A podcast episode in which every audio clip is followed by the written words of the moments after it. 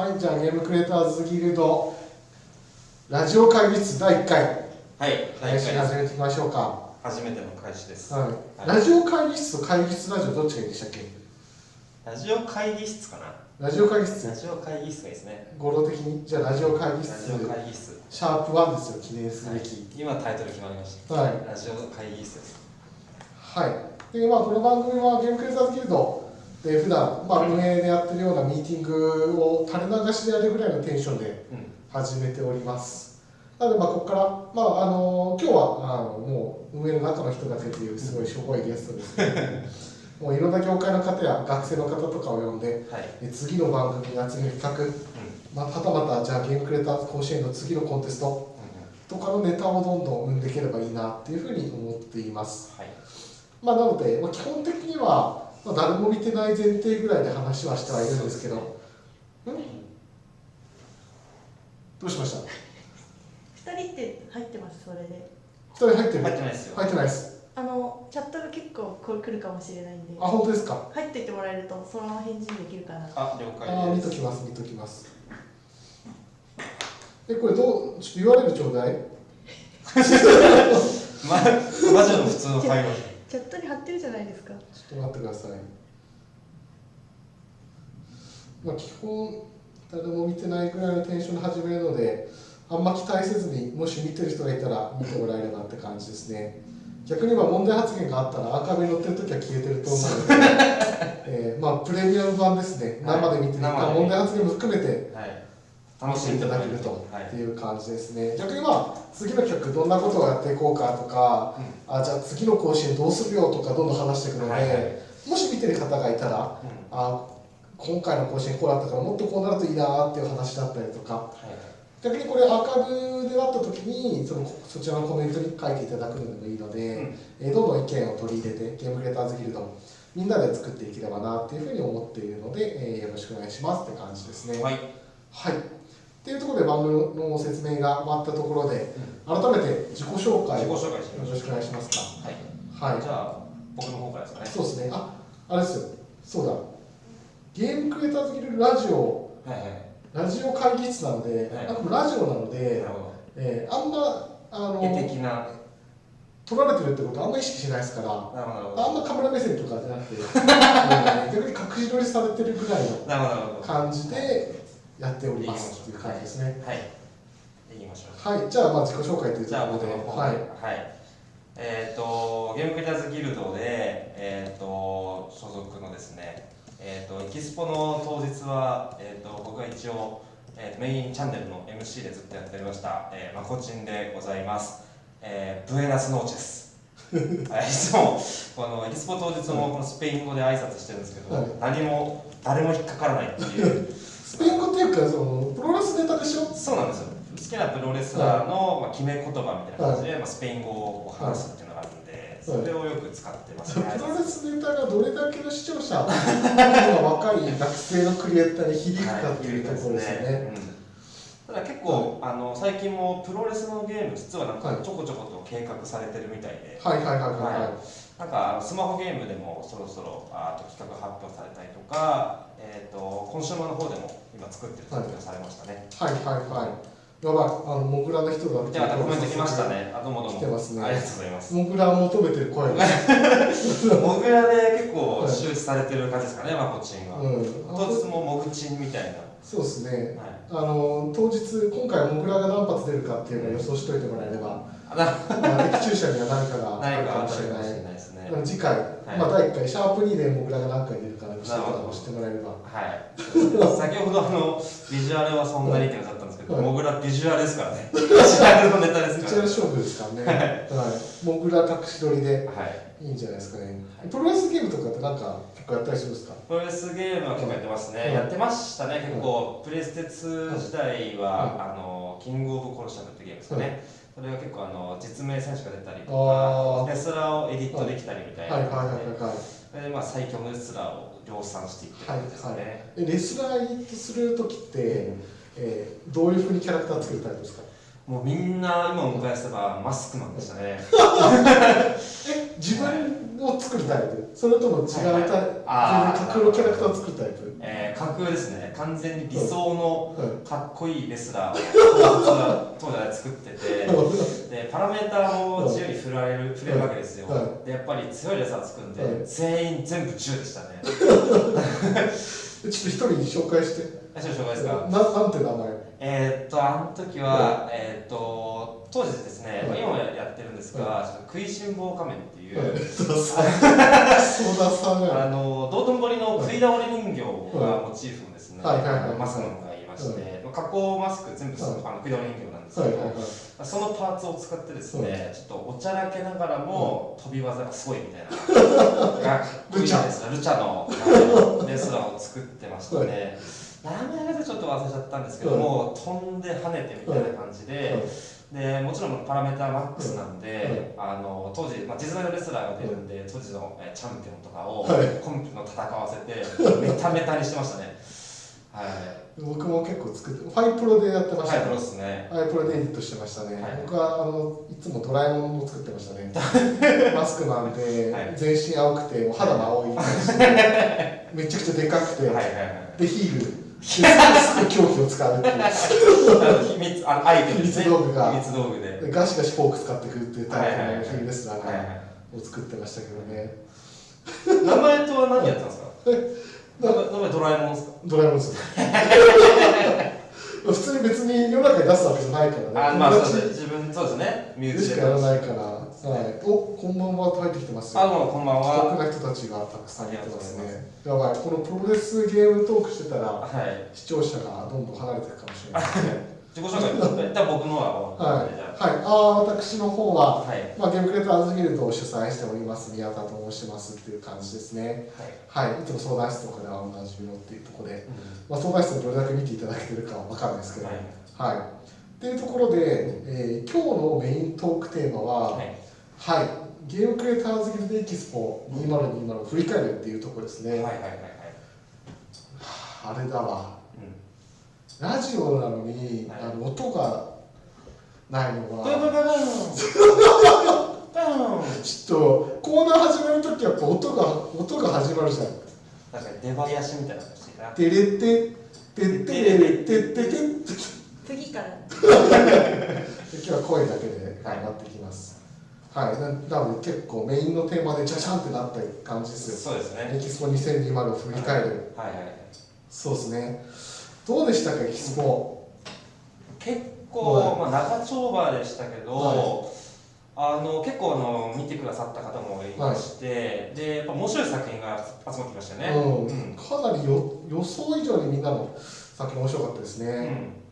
長丁場結構な参加した人によってはまああの12月とか11月とかええ。からだとは思うんですけれどはいも、もう実は甲子園自体はもう実際に本格的に動いたのは8月ぐらいでしたっけ？そうですね、8月ぐらいですね。8月ぐらいからずっと動いてたのででさ学生の中にもあの、はい。もう最初の方から参加してくれてはい。毎月のフィードバックはい会とかも受けながら進めてくれた人もいますし、はい。結構長いコンテストの中では長いコンテストですよね。そうですね。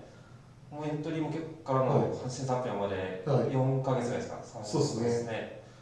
学生のエントリーもものすごい多かったので、うん最終的に600人ぐらいエントリーはあったんですようん。ね6分以上ありましたね。はい。うん。なので結構600人エントリーあるけど、お消えてく学生も消えてく選手が続々ありそうですね。やっぱ物を作るの大変ですから大変ねですかね。途中で挫折したりはい。あとはちょっと学校の課題がとかそうですね。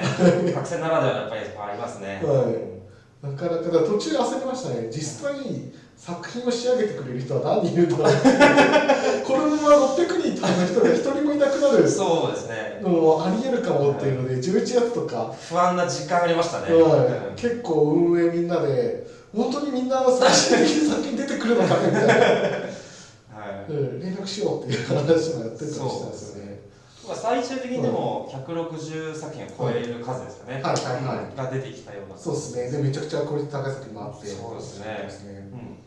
うん、そう結構ゲームクリエイター甲子園自体やっぱ第1回はい。初めてやったコンテストでもあるので、ええーなかなか認知もないですし、はいはいはい。まあ、運営主体だったりゲームクリエイターズギルド自体、うん。まあ、オルトプラスでやってる新規事業ではあるんですけれども、うん。やっぱまだまだ知らない方も多かったりするので、はいはいはい。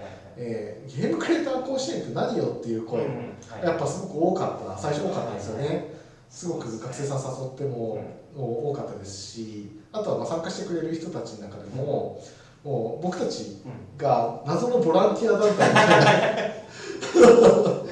な 謎のボランティア団体が100万円を携えていきなりやってきたぞみたいな。いう。はい。謎の団体で怖いねみたいな。ところとかももしかして人の中にはあったんだろうなっていそうですね、うん、ちゃんと会社で仕事としてやってうんやってるやつなんですよ。ちゃんとやってるやつなんですよね、そうなんですよね。だからボランティア団体と思われてたからか普通に土日とかも連絡。パパッと来て夜中の3時とかに 来ましたね、うん。まあまあ業界だ業界みたいな話だけど まあ結構もうまあ皆さん頑張って作っているはい。話としても、土日とかでもうん。フィードバックとかはしてましたけども。はい。結構あれですよね、審査員もかなり豪華な審査員が多くて。そうですね、えー結構審査員の方もすごくうん。うんこご好意で参加してくれてる方がほとんどですので、はいはい。えー結構皆さん途中経過のところも含めて、えー600人応募があったっていった話をした通り、はいはい。いろんな作品をどんどんどんどん応募してくれてたので、うんえーまあ嬉しい悲鳴ではあるんですけど、はい。審査するのを見るのがめちゃくちゃ大変。確かに確かに、だったんですよね。はい。まあ、結構、まあ、その分やっぱり皆さんちゃんとチェックしてくれてるっていうのははい。もちろんあのこの場で言いたいんですはいけど、はいはいもうがっつりやってね。そうですチェねックしてもらってるのこう審査員の方もたまにうんあの今回分です。どさっと送って。よく絶望されてることもありますそう。ですまあ、皆さん審査員の方は普通にプロでやられてる方々がほとんどなので、はい。普段の日常の仕事をしながらうん、そう仕事終わりとか業後とかに学生の作品の審査だったりフィードバックをしてくれてたので、まあ、すごいありがたい話ではありますけど、うんうん。逆にまあ次回ゲームクリエイター甲子園っていうところはまた審査をしていただける方うんのご協力をどうしていけるか盛り上げていくかっていうのが一つ大きなテーマですね。うん。やっぱ皆さん審査があってっていうところは審査だったり学生の途中段階のフィードバックがあったりっていうのははい。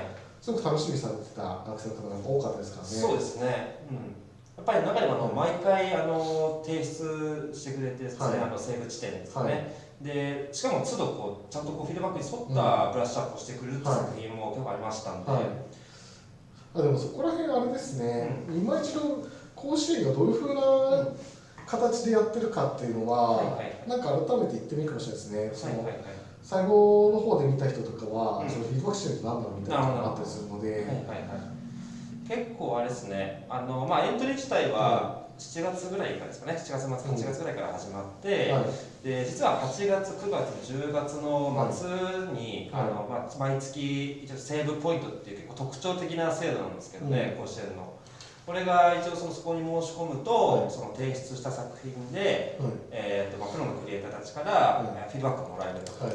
でそのフィードバックをもとに、はい。あのさらに作品ブラッシュアップして、はい。それを再エントリーしてでどんどんブラッシュアップして、い。最強の状態で本エントリーしようっていうような感じですね。そうですね、うんなので結構その成長型コンテストみたいな形で言ってたんですけど、うんやっぱそこが他のコンテストと違うとこそうですね。ろでさらに何度エントリーしても OK だよみたいそうなですね。ところをやっぱりすごく特徴的なところでうんなのでやっぱりもともとの狙いというかあの甲子園の狙いとしてやっぱこの甲子園を通して成長してほしいっはいはいていうのがすごくあって、はい。はいえーなのでやっぱり何一回出して終わりだともうそれで終わりじゃないですかそうですね。でもちろんそれ出してもらって評価してもらってまた次のコンテストとかに行けばいいと思うんですけど、おなんかそれだとなかなかじゃあそんなに頻繁にコンテストもあったりするわけじゃないので、えーなんかその甲子園を通して切磋琢磨するみたいなところがゲームクリエイターでもできたらなっていうのがもともとの発端ではあるんですよはい。はいね。まあ、甲子園とかも、まあ、野球とかもそうじゃないですか。あ結構その長い跳馬の、まあ、予選から。本大会を通して予選で始まった選手があ決勝に行くまでにうん。めちゃくちゃ成長するっていうのがすごいあると思ってて現実世界もあるしうん。それこそあの野球漫画とかもめちゃくちゃ成長してく試る合中でめちゃめちゃ成長しからね。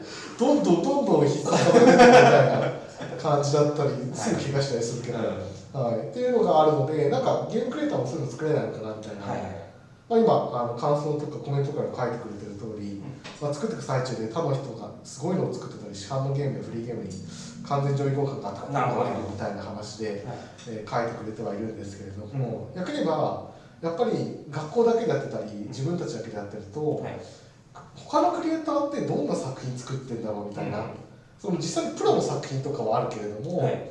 おそれはじゃあめちゃくちゃお金かけてうん。うん何億何十億何百億かけてやってるってタイトルなので、はい。それとは違って自分たちでやってるタイトルっていうところがどれくらいのみんなレベルでやってるかって分かんないじゃないですか。確かにでも意外と学生の作品をこういうふうに集めてみると、うん。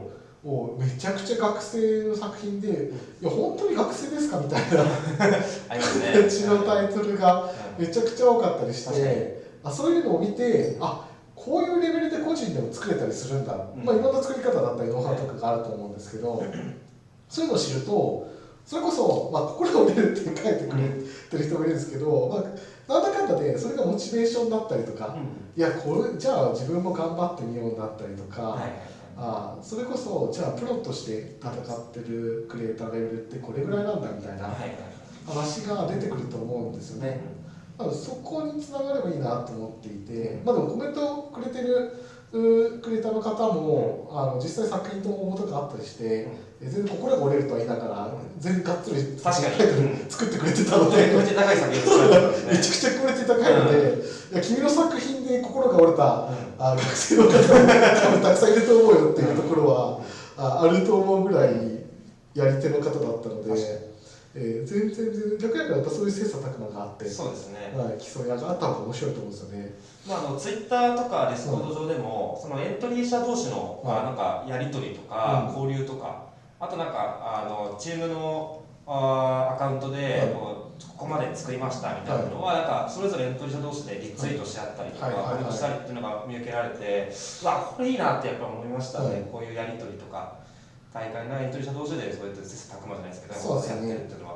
だから今回そんなに生まれなかったけど、うん。当初の予定想定してたところとしては逆に甲子園を通して新しいチームが生まれたりとかあー。えじゃあ一緒にゲーム作ろうぜみたいなところいいまでできたらうん面白かったなとは思っていて、えー次 NEXT 甲子園の2021でははいはい。そういったものも生まれたらいいなと思ってて、はいはいはい。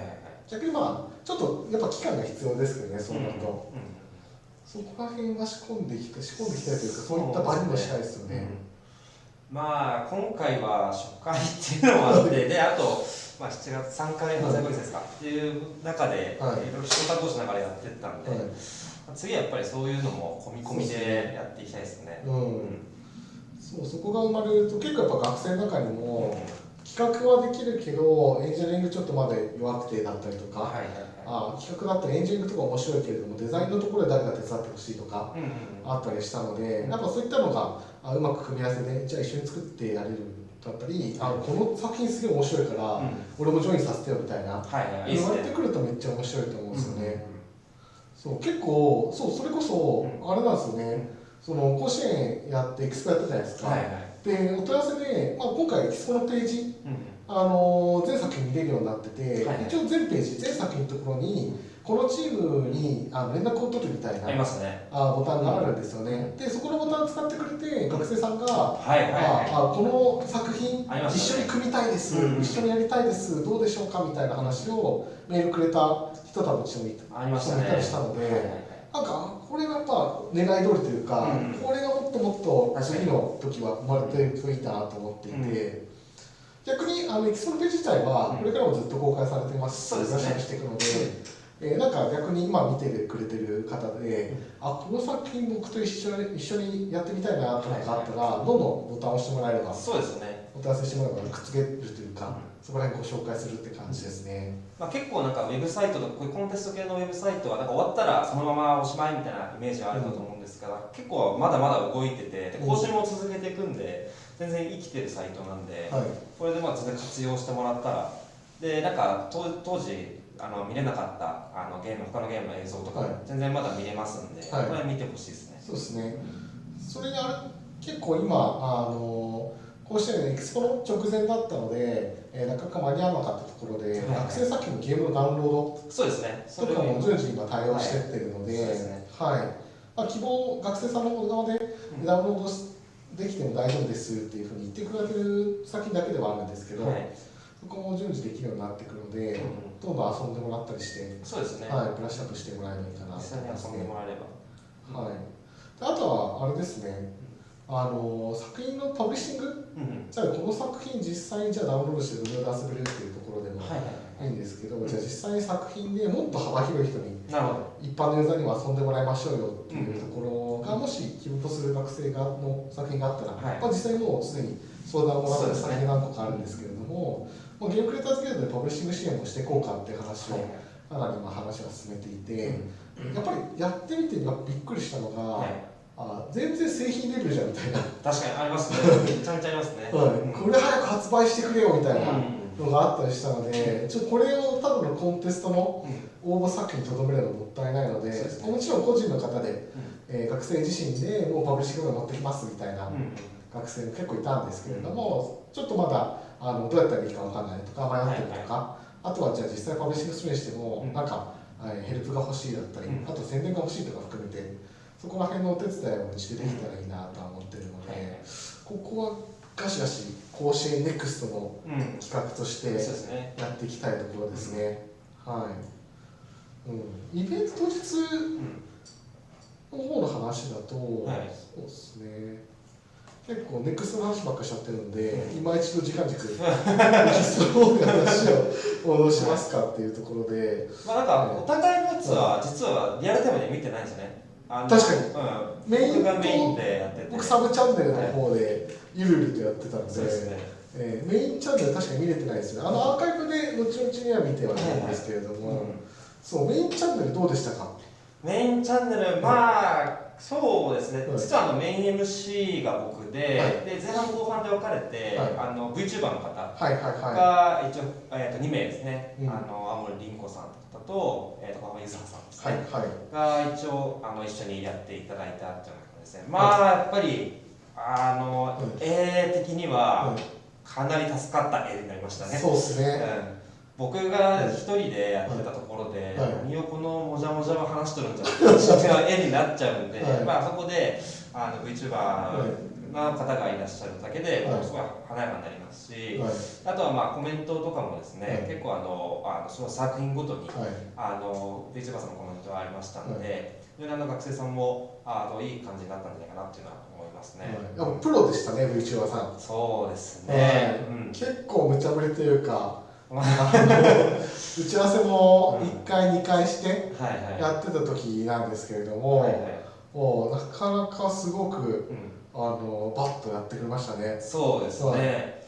でなんならちょっとあの、うんそれこそあの冒頭でもモグラの話ありましたけど、はかなりモグラ振られましたからね。モグラをやれっていうのを僕らはい。実際どうだったんですかね？え実はどうなんですかね？あの実はモグラのネタ自体はもうはい。僕はあの学生の頃からずっはい。と使い倒してるはい。あネタなんですが、はみんなね多分本当のリアクションしてくれないんですよね。はい。あ本当の気持ち面白い面白くない言ってくれないんですよね。ただただ 僕のことを滑らせるっていうあの、感じになっちゃってるんで、はい。ただまあなんかこうやって見てるとね、はい。僕らの人だっていう感じで、面白い面白くないは別にして、まあ認知度は上がったっていう、えー感じがあります、ちょっとモグラ一発欲しいんじゃないですか。ありますかね。はい。ね。ここっち映りますかね。モグラありますよ。モグラ。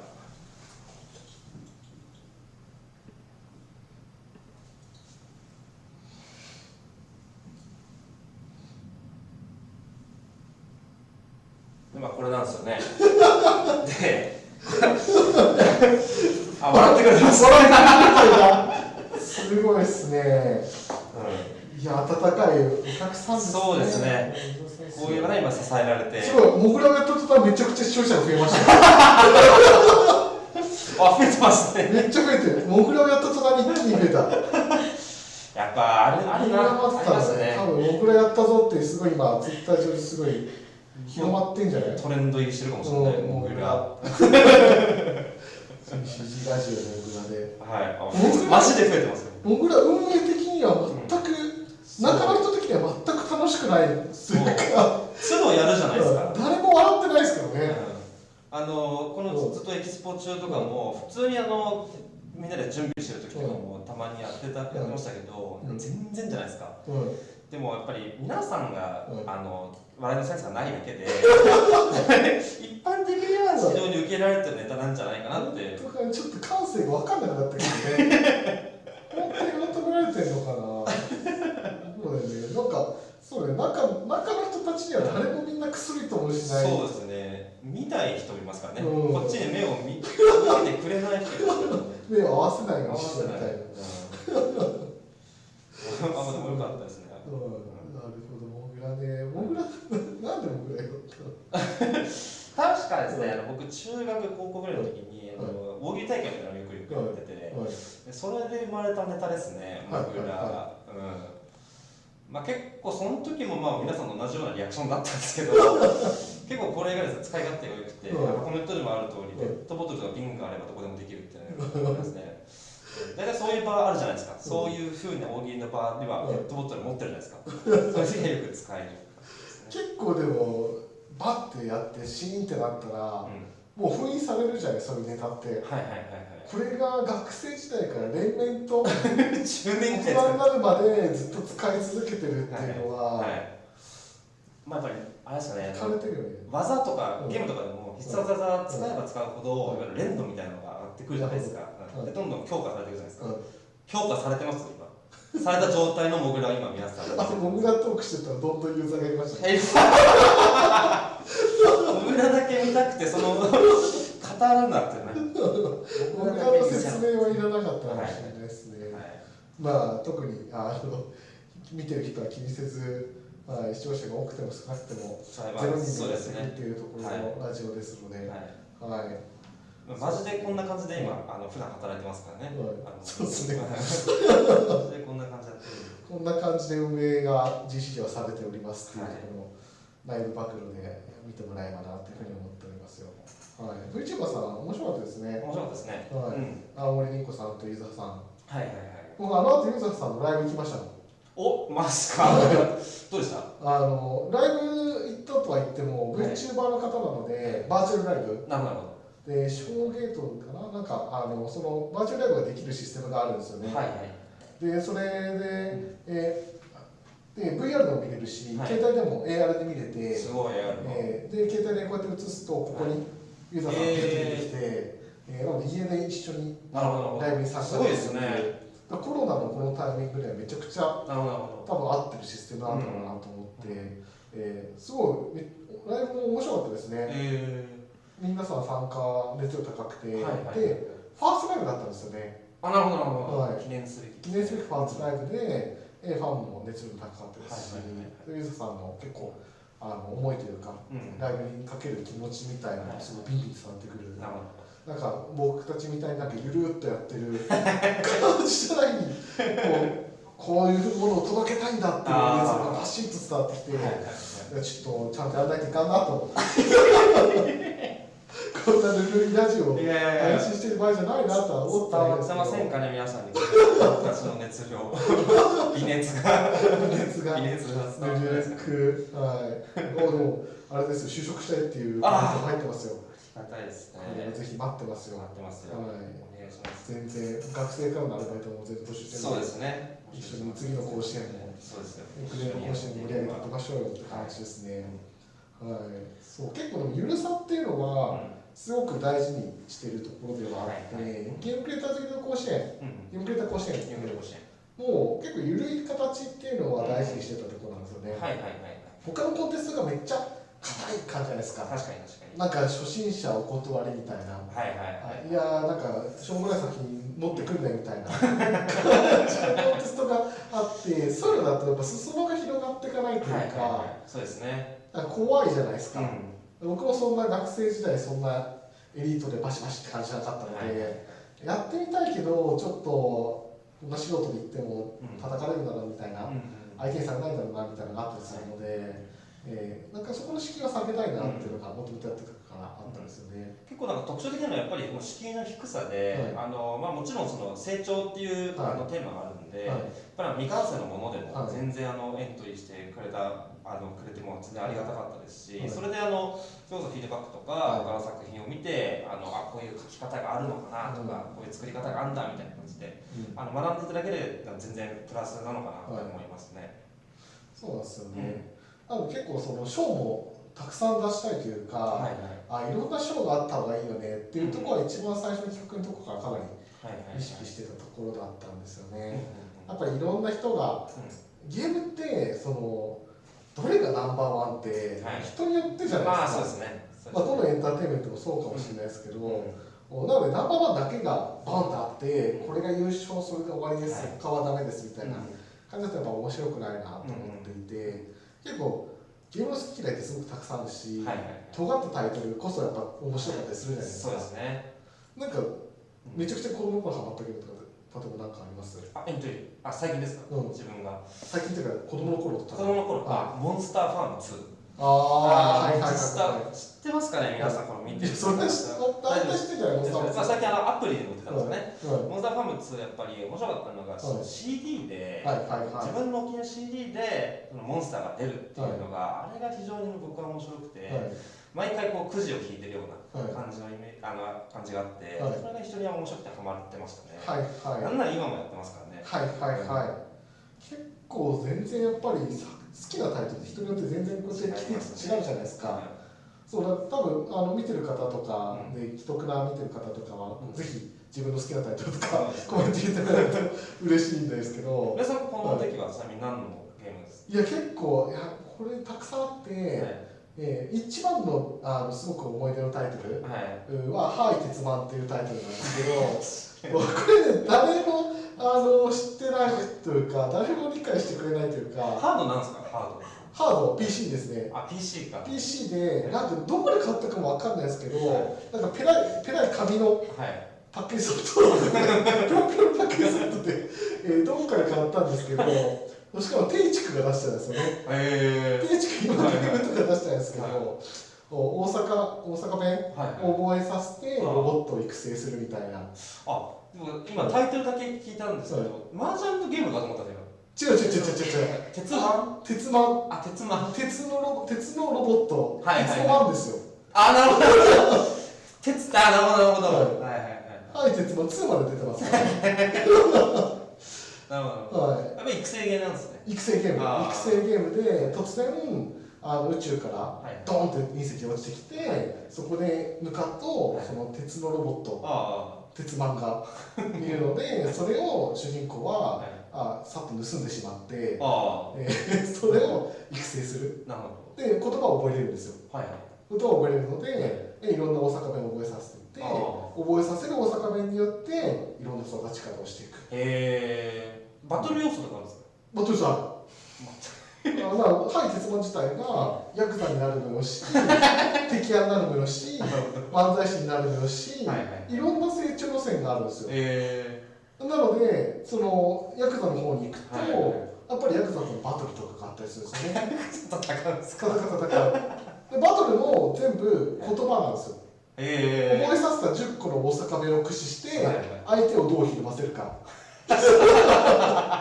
われ」とか「いてまえ」とか。そういうー、威圧していく感じですね。していくとヤクザもひるんであひるむかひるまなくてこっちが負けちゃうか、あなるほどなるほはい、どあもう面白そうめちゃくちゃ面白い面白そうですよいやめっちゃ面白いですよ。はい。はい家族でみんなでやってましたね、はいはい。ネタバレになるかもしれないですけど一応ゲームクリアっていうのはあるんですね。あのねこれが結構巧妙で、はい鉄マン自身が確か2週間か1ヶ月か忘れちゃったけど、はい。それしか生きられないんですよ。ああなるほどなるほど。その間にはい鉄マンをどういう人生をあります語らせるかはいはいっていうところで、はいなんだっけなその鉄マンがなんかよく育てないと、はい。その暴走すると世界が滅亡するんですよ。なるほど。なるほどはい。なのでそのよってちゃんと12日間後にはい。2週間後から1ヶ月忘れたけど世界が滅亡するかもしくはお笑い芸人になるかヤクザになるか いろんな人生があるって感じですね。なるほどなるほど。ですねめっちゃいいじゃないですか。まあ、しかもやっぱ尖ってますね。これこれだからでもみんなやっぱ知らないんですよね。知らないですね。こんなめちゃくちゃ面白いタイトルが埋もれてしまったってもったいない、なので、ね。あるはずなんですよ。うん、うん結構学生作品の中にもめちゃくちゃ、はい。やっぱ面白い作品たくさんあったじゃないですか。そうですねでもちろん1位になった総合優勝した作品もありますけど、うん。その作品以外にもたくさん面白い作品があって、はい。なんかこれが生まれてくるのはめちゃくちゃもったいないなはいはいはいあったのはいでそもそもだってコンテストをうん。甲子園をやらないとそういったのがピックアップされる場もないじゃないですか、うんうんでそれこそじゃああのいろんなゲーム大賞とかうん。大規模コンテストがありますけど、はい。あそこで大賞を取る作品ってもうごく一部の超うん優れた作品、ん。で総合的に本当にもうなんかいやごつみたいなこんなん個人じゃ作れないわ一、人じゃ作れないみたいな作品だけで選ばれて、他はなかなかうん敷居が高いのに選ばれなかったりするので、なんかいろんな軸でそうですね。いやこれはめちゃくちゃ尖ってるし可能性あるなみたいな作品も含めて表彰されるというか、次の道が開いていくといいな、はい。い、いろんな人にやってもらえるといいなっていうところがあったので、まあ甲子園っていう形で始めたんですよね。ぱりあのこういう発発表の場というか、はい。そういうところでやっぱりフックアップされるっていうのはめちゃめちゃやっぱりクリエイターとしてはそういうなんか重要なことっていうかですね、多分僕もあの音楽を作ってるんでこう粛々と自分でこう作ってるだけじゃなくて、やっぱり発表して、はい。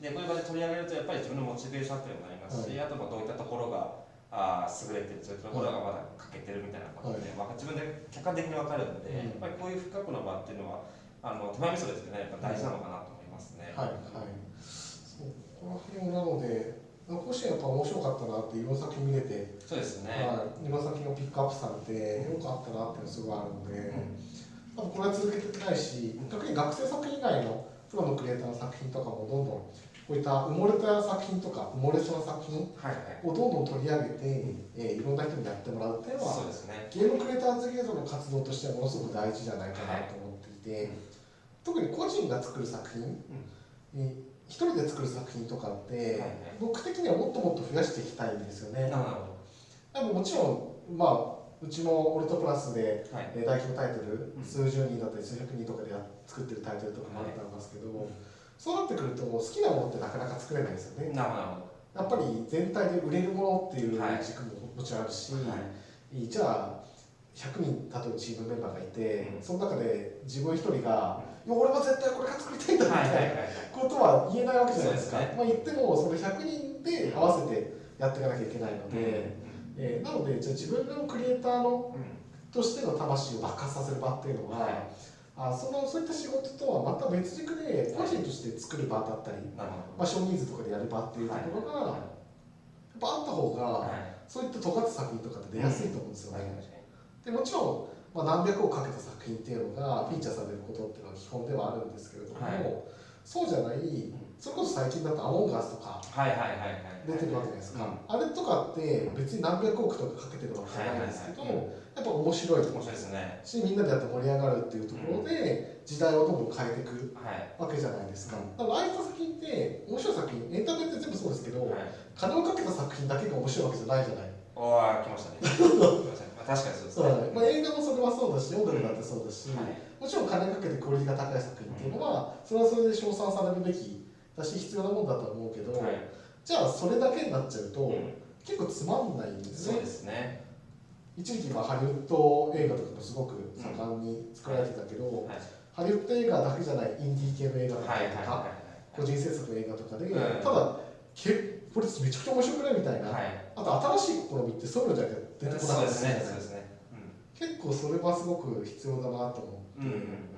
でもそこ音楽とかでも結構あるんですそういうのは。ありますね。やっぱりあのいわゆる何人でこう作って、はい作ってこうバーってまあ今時の音を使って、まあもちろん皆さんのいい音なんですよね。はいいい音なんですけどやっぱり新しい音とかっていうのは本当になんかうんすごい田舎のところでこう一人でガチャってやってるところがこう耳がいい人ですかね、中ペルの人に取り上げられて、そこであーみんなに聞いてもらったら、おこれやべえな新しいなみたいな、やっぱり往々にしてありますね。うん、結構そういうのが時代を変えていくわけじゃないですか、うん。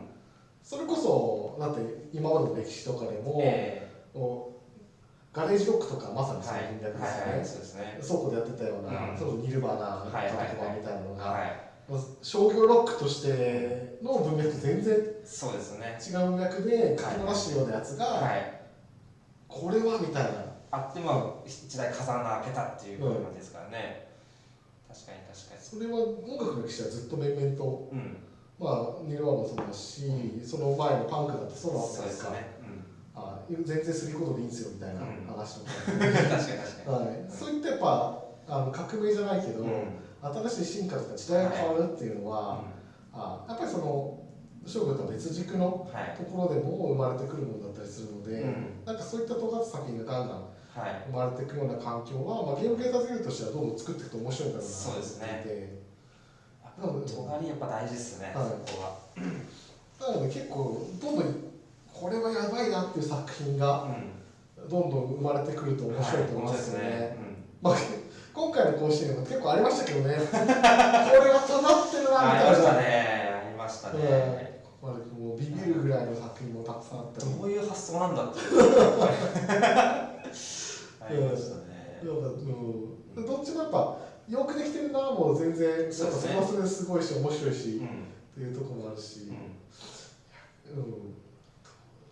うん、もっと尖ってもよかったかなと思うんですよね。そうですね、うん。なんかあのーまあ自分でこう作るんだったら、やっぱりもう自由に作ってほしいっていうのは結構僕は個人で思ってて、もうまあ、もちろんあの本当にみんなにやってもらうっていうのは前提としてあると思うんですが、うん。やっぱり自分のやりたいこととか、このうん。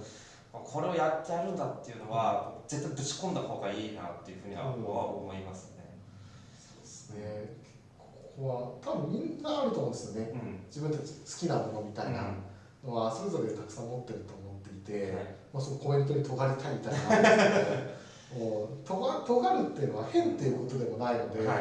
えーその自分のパトスを注い込むみたいな。だと思うので、それが自然とじゃあ人とまあ全員違うので好きなものって、うん。ねここだけでも好きなゲームが違ったように、はい。なんか自分が好きなものを作るっていう文脈で突き進んでいくうん。と、自然と尖るとは思うんですよね。うん、そうですね。例えばその自分の好きなものを作るっていうだけで突き進むってなかなかあの仕事だったりうん商業だったら難しいことだったりするので、はいまあ、そういったのは個人制作だったりとか、うんプライベート制作の面白みだなとは思うので、はいそうですね。まあ、あとも発表して、どんどん発表していってもらいたいっていうのはありますね。そうですね表に出していきたい。はい、実際のユーザーさんだったり、まあ、今回みたいなコンテストみたいなのですけど、そこで世に出てみてフィードバックを受けて初めてそれのうん。うん感想が分かるっていうところもあると思うので、やっぱそうなるとやっぱり実際やっぱなんか思うのが、なんかすごい大行な、まあ、ゲームじゃないものとかも含めてなんですけど、はい。権威あるはい。大先生がこれは評価したから、はい。この先のいいものだはい。みたいな。っていうのがはいよくある文脈ではあるじゃないですか。はい。でもそれが全てかっていうと、うん。そういうわけじゃなくて、はい実は例えばそのじゃあ大先生が、、はい。やこんなクソだよねみたいな、はい。こんなのがゲームじゃないよって言ったものが、はい。実は次の時代のスターになったりするわあけですね。すね。はい。なのでやっぱりそれっていうのがコンコンテストという形ではあるんですけど、なんか評価っていうところが全てじゃないし、じゃあ実際にいやみんなからボロクソだったけど、もう実際のユーザーさんに当ててみたら、うん大反響して、はいめちゃくちゃヒットしてみたいな作品って、今までの歴史の中でいくらでもあるわけそうですね。うん。なので結構そこはやっぱりいろん実際に出してうん。世の中に出してい。ろんな人にやってもらいたいって本当そうですそうよね。ですね。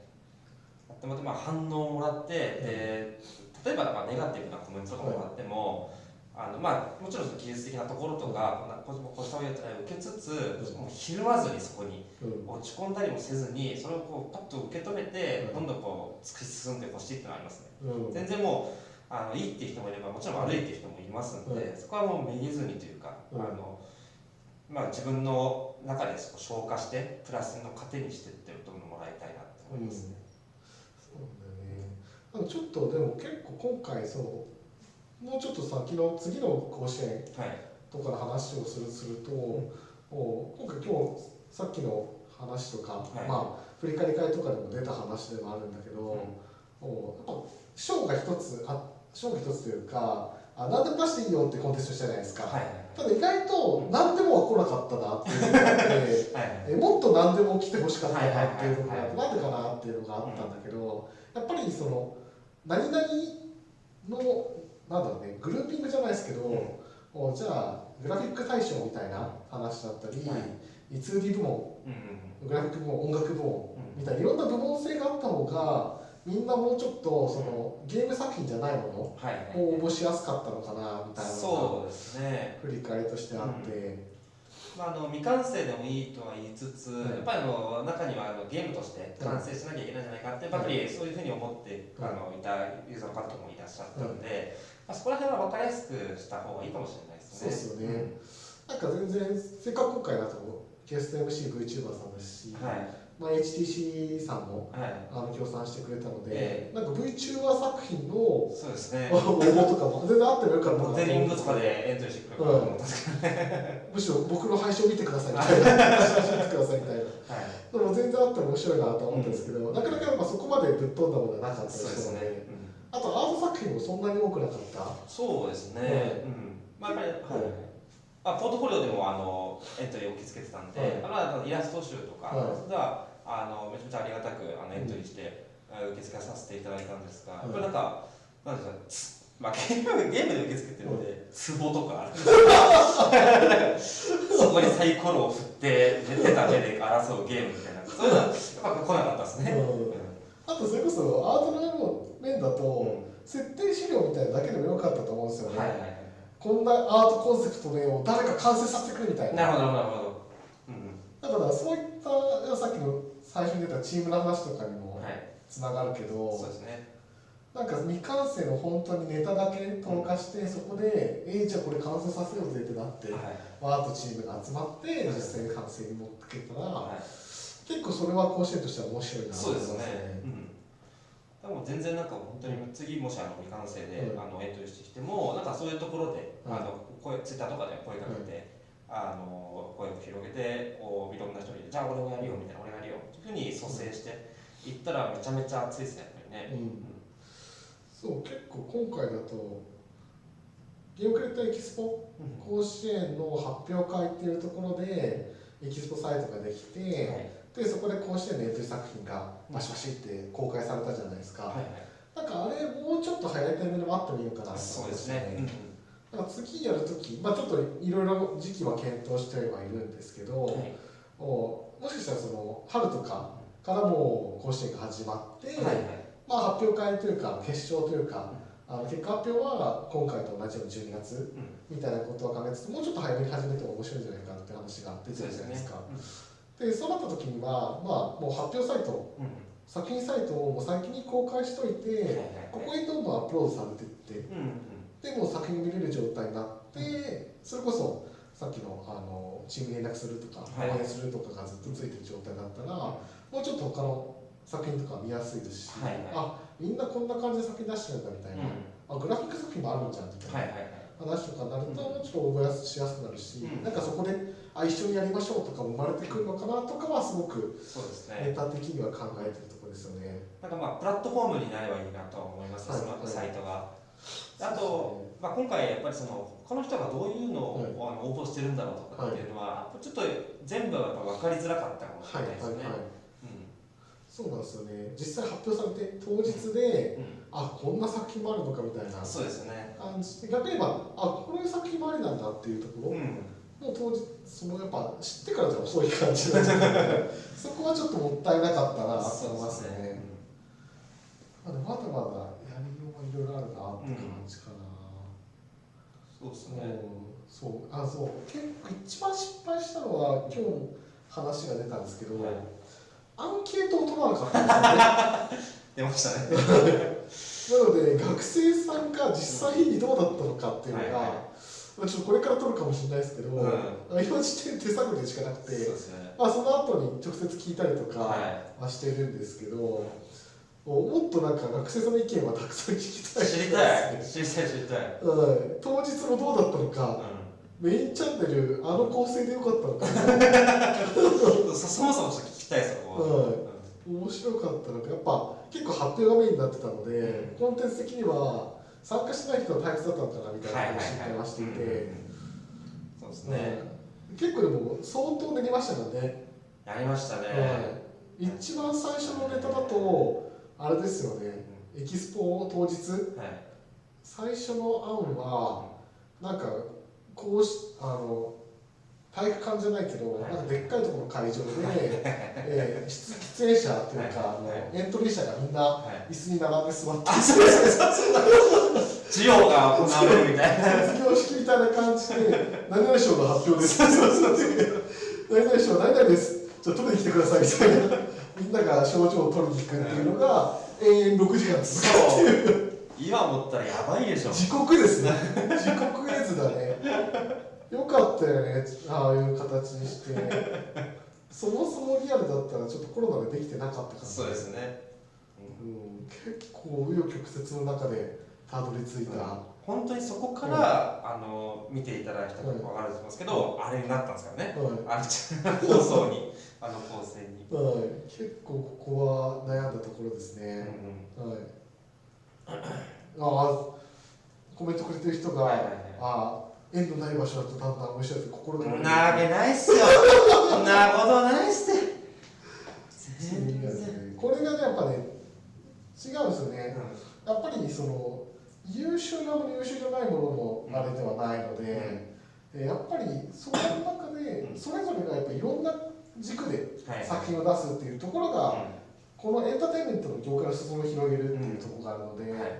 えーなんか一番面白くないのってか超ハイパーエリートだけが、はあ正解を作り続ける世界って、はいはいはい。エンタメ的には大正解じゃないっていうか、大失敗だと思うんですよい、うね、ん、同じようにしかできてこないみたいな、面白いないよそんなの、うん。なのでやっぱね尖るっていうのはあそのクオリティとかその自分は全然劣ってるとかそういったものこそが尖りだと思うんですよね、うんうんそのコンプレックスとかを爆発させて、作品にそういうふうに欲しいですよね、はいはいはい。そうなんだよな。そう今も言ったけどやっぱり欠点こそ尖りっていうのはもちろん。僕もそれは思いますね、うん。うん。それはすごい思うな。逆に言えばそういった悩みだったりとかコンプレックスとかがない作品って心で響いてこなかったりするので、えーむしろコンプレックスがあるほどそのオーラをバンってぶつけたらめっちゃいい作品になるかもしれないので、マジ原動力になるから、うん。コンプレックス。うん、そこは必要ですね、むしろだからそこは自分にはあのこのパトスがあるって考えてもらえるとうん。それをぶつけてほしいですね。そう。全然ね、折れ折れないでねその,、その気持ちをぶちかますっていうのが、めちゃめちゃやってほしいですねそこは、結構ゲーム業界って面白くて、えー意外とあのいろんなエンターテインメントにい一回挫折した人が入ってくるケースって多くてなるほど。えー昔のクリエイターさんとかでいうと、結構映画はい。がめちゃくちゃ好きで映画が作りたいけど、はいはい映画を作るっていうところではあうまくいかなかったというか、はいあでゲームっていう媒体で勝負しようって考えて、どはいはい。でゲームに自分の作りたいものっていうのを全部投影させてはい。やる人だったりとか、ああとは小説家になりたかったみたいなはいはい。人とか、もう僕も小説書いてて応募したりしたんですけど、はいはいはい。っていう人だったりとかあとはアーティスト。あバンドとか組んでアーティストになりたかったけど、はいアーティストの世界では花開かなそうだから、あはい。あゲームの世界で。もちろんゲームが好きで、はい。ゲーム一本で来てる人もいるんですけど、結構いろんな人たちが集まってきている業界だと思っていて、うん。まあそれはそそのはずゲームって総合芸術じゃないですか、どはいあいろんなアートもあるしうん。音楽もあるし、石投げもあるし総合芸術だと思うのでそういった人たちがたくさん集まってくるって自然なことだなと思っていて、はい。逆に言えばみんな心折れてるんですよね。はいはいはい そのコンプレックスを爆発させてめちゃくちゃいいゲームをバシバシ作ってるので、なのでいや折れるっていうのはむしろいいどうん。いい兆候ですよ。成長痛です成長痛。折れた気持ちをぶつけてほしいですね、そうですねで結構やっぱりその同じ思いを抱える人にものを作るっていうのがあるわけじゃないですか、で同じように折れてる人折れてし折れそうな気持ちだったり劣等感を感じる気持ちって、はい。実はやっぱみんな隠してるだけでたくさんみんな持ってるんですよね、なのでそういった劣等感を感じる人たちに刺さるコンテンツ、うん。自分の劣等感をこれで解消していくんだっていうコンテンツって意外とそういった同じうん。心の闇を抱えてる人はい。に刺さったりするわけなんで、なるほど。はい。あれ確かにそうかもしれないですね、はい。うん。確かにそうだな。そういうのがないと逆に刺さんないし何作っていいか分かんないですね、そうですね、はい。まあなんかそれこそなんか何作っていいかわかんないっていう場合がうん。あると思うんですよね、うんあるのはやっぱりそういう自分の負の部分というか、うんそういうのに向き合って、これでもちょっと形変えたら面白いかもって、うん。気づく時絶対あると思うんですよね、うん。そういうのでちょっと考えた考えてっていうかね感じてほしいですね、うんうんなのでじゃあ逆に自分のスキルだったり自分作るところで、えーじゃあどこを攻めていけばはい。面白いものになっていくだろうとかっていろいろやりようあると思っていて、うん。むしろそれがものづくりの面白さうん、だと思うんですよね。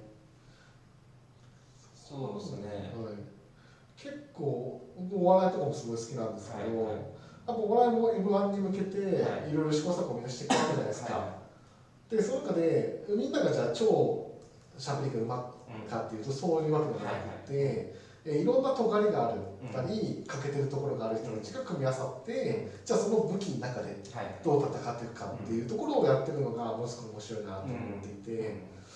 それこそそのオードリーとかはいはいはい。でそれこそまあ両方ともすごい方々ですけれども、をまあ一般的にその春日さん。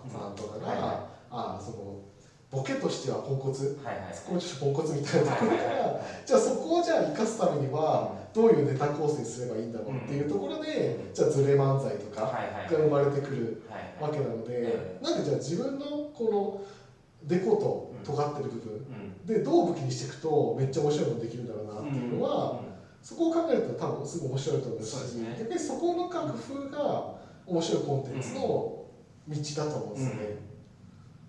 そうですね、うん、まあ欠点のところとかそういう部分は、なんか言い方あれですけど、うん。やっぱなんかしかも意味があったのかわからないですけど、まあ、うんバカと挟むやつ開業みたいな感じで。自分の欠点とかを実はこういうふうな使い方をしたらめちゃめちゃなんかいいものが生まれたわみたいなとか、なんかその願い部分は結構使いようによってはめちゃめちゃそうしかもその人が持ってる色ですからねそれは、でしかも自分で気づいてるしそれは、うん。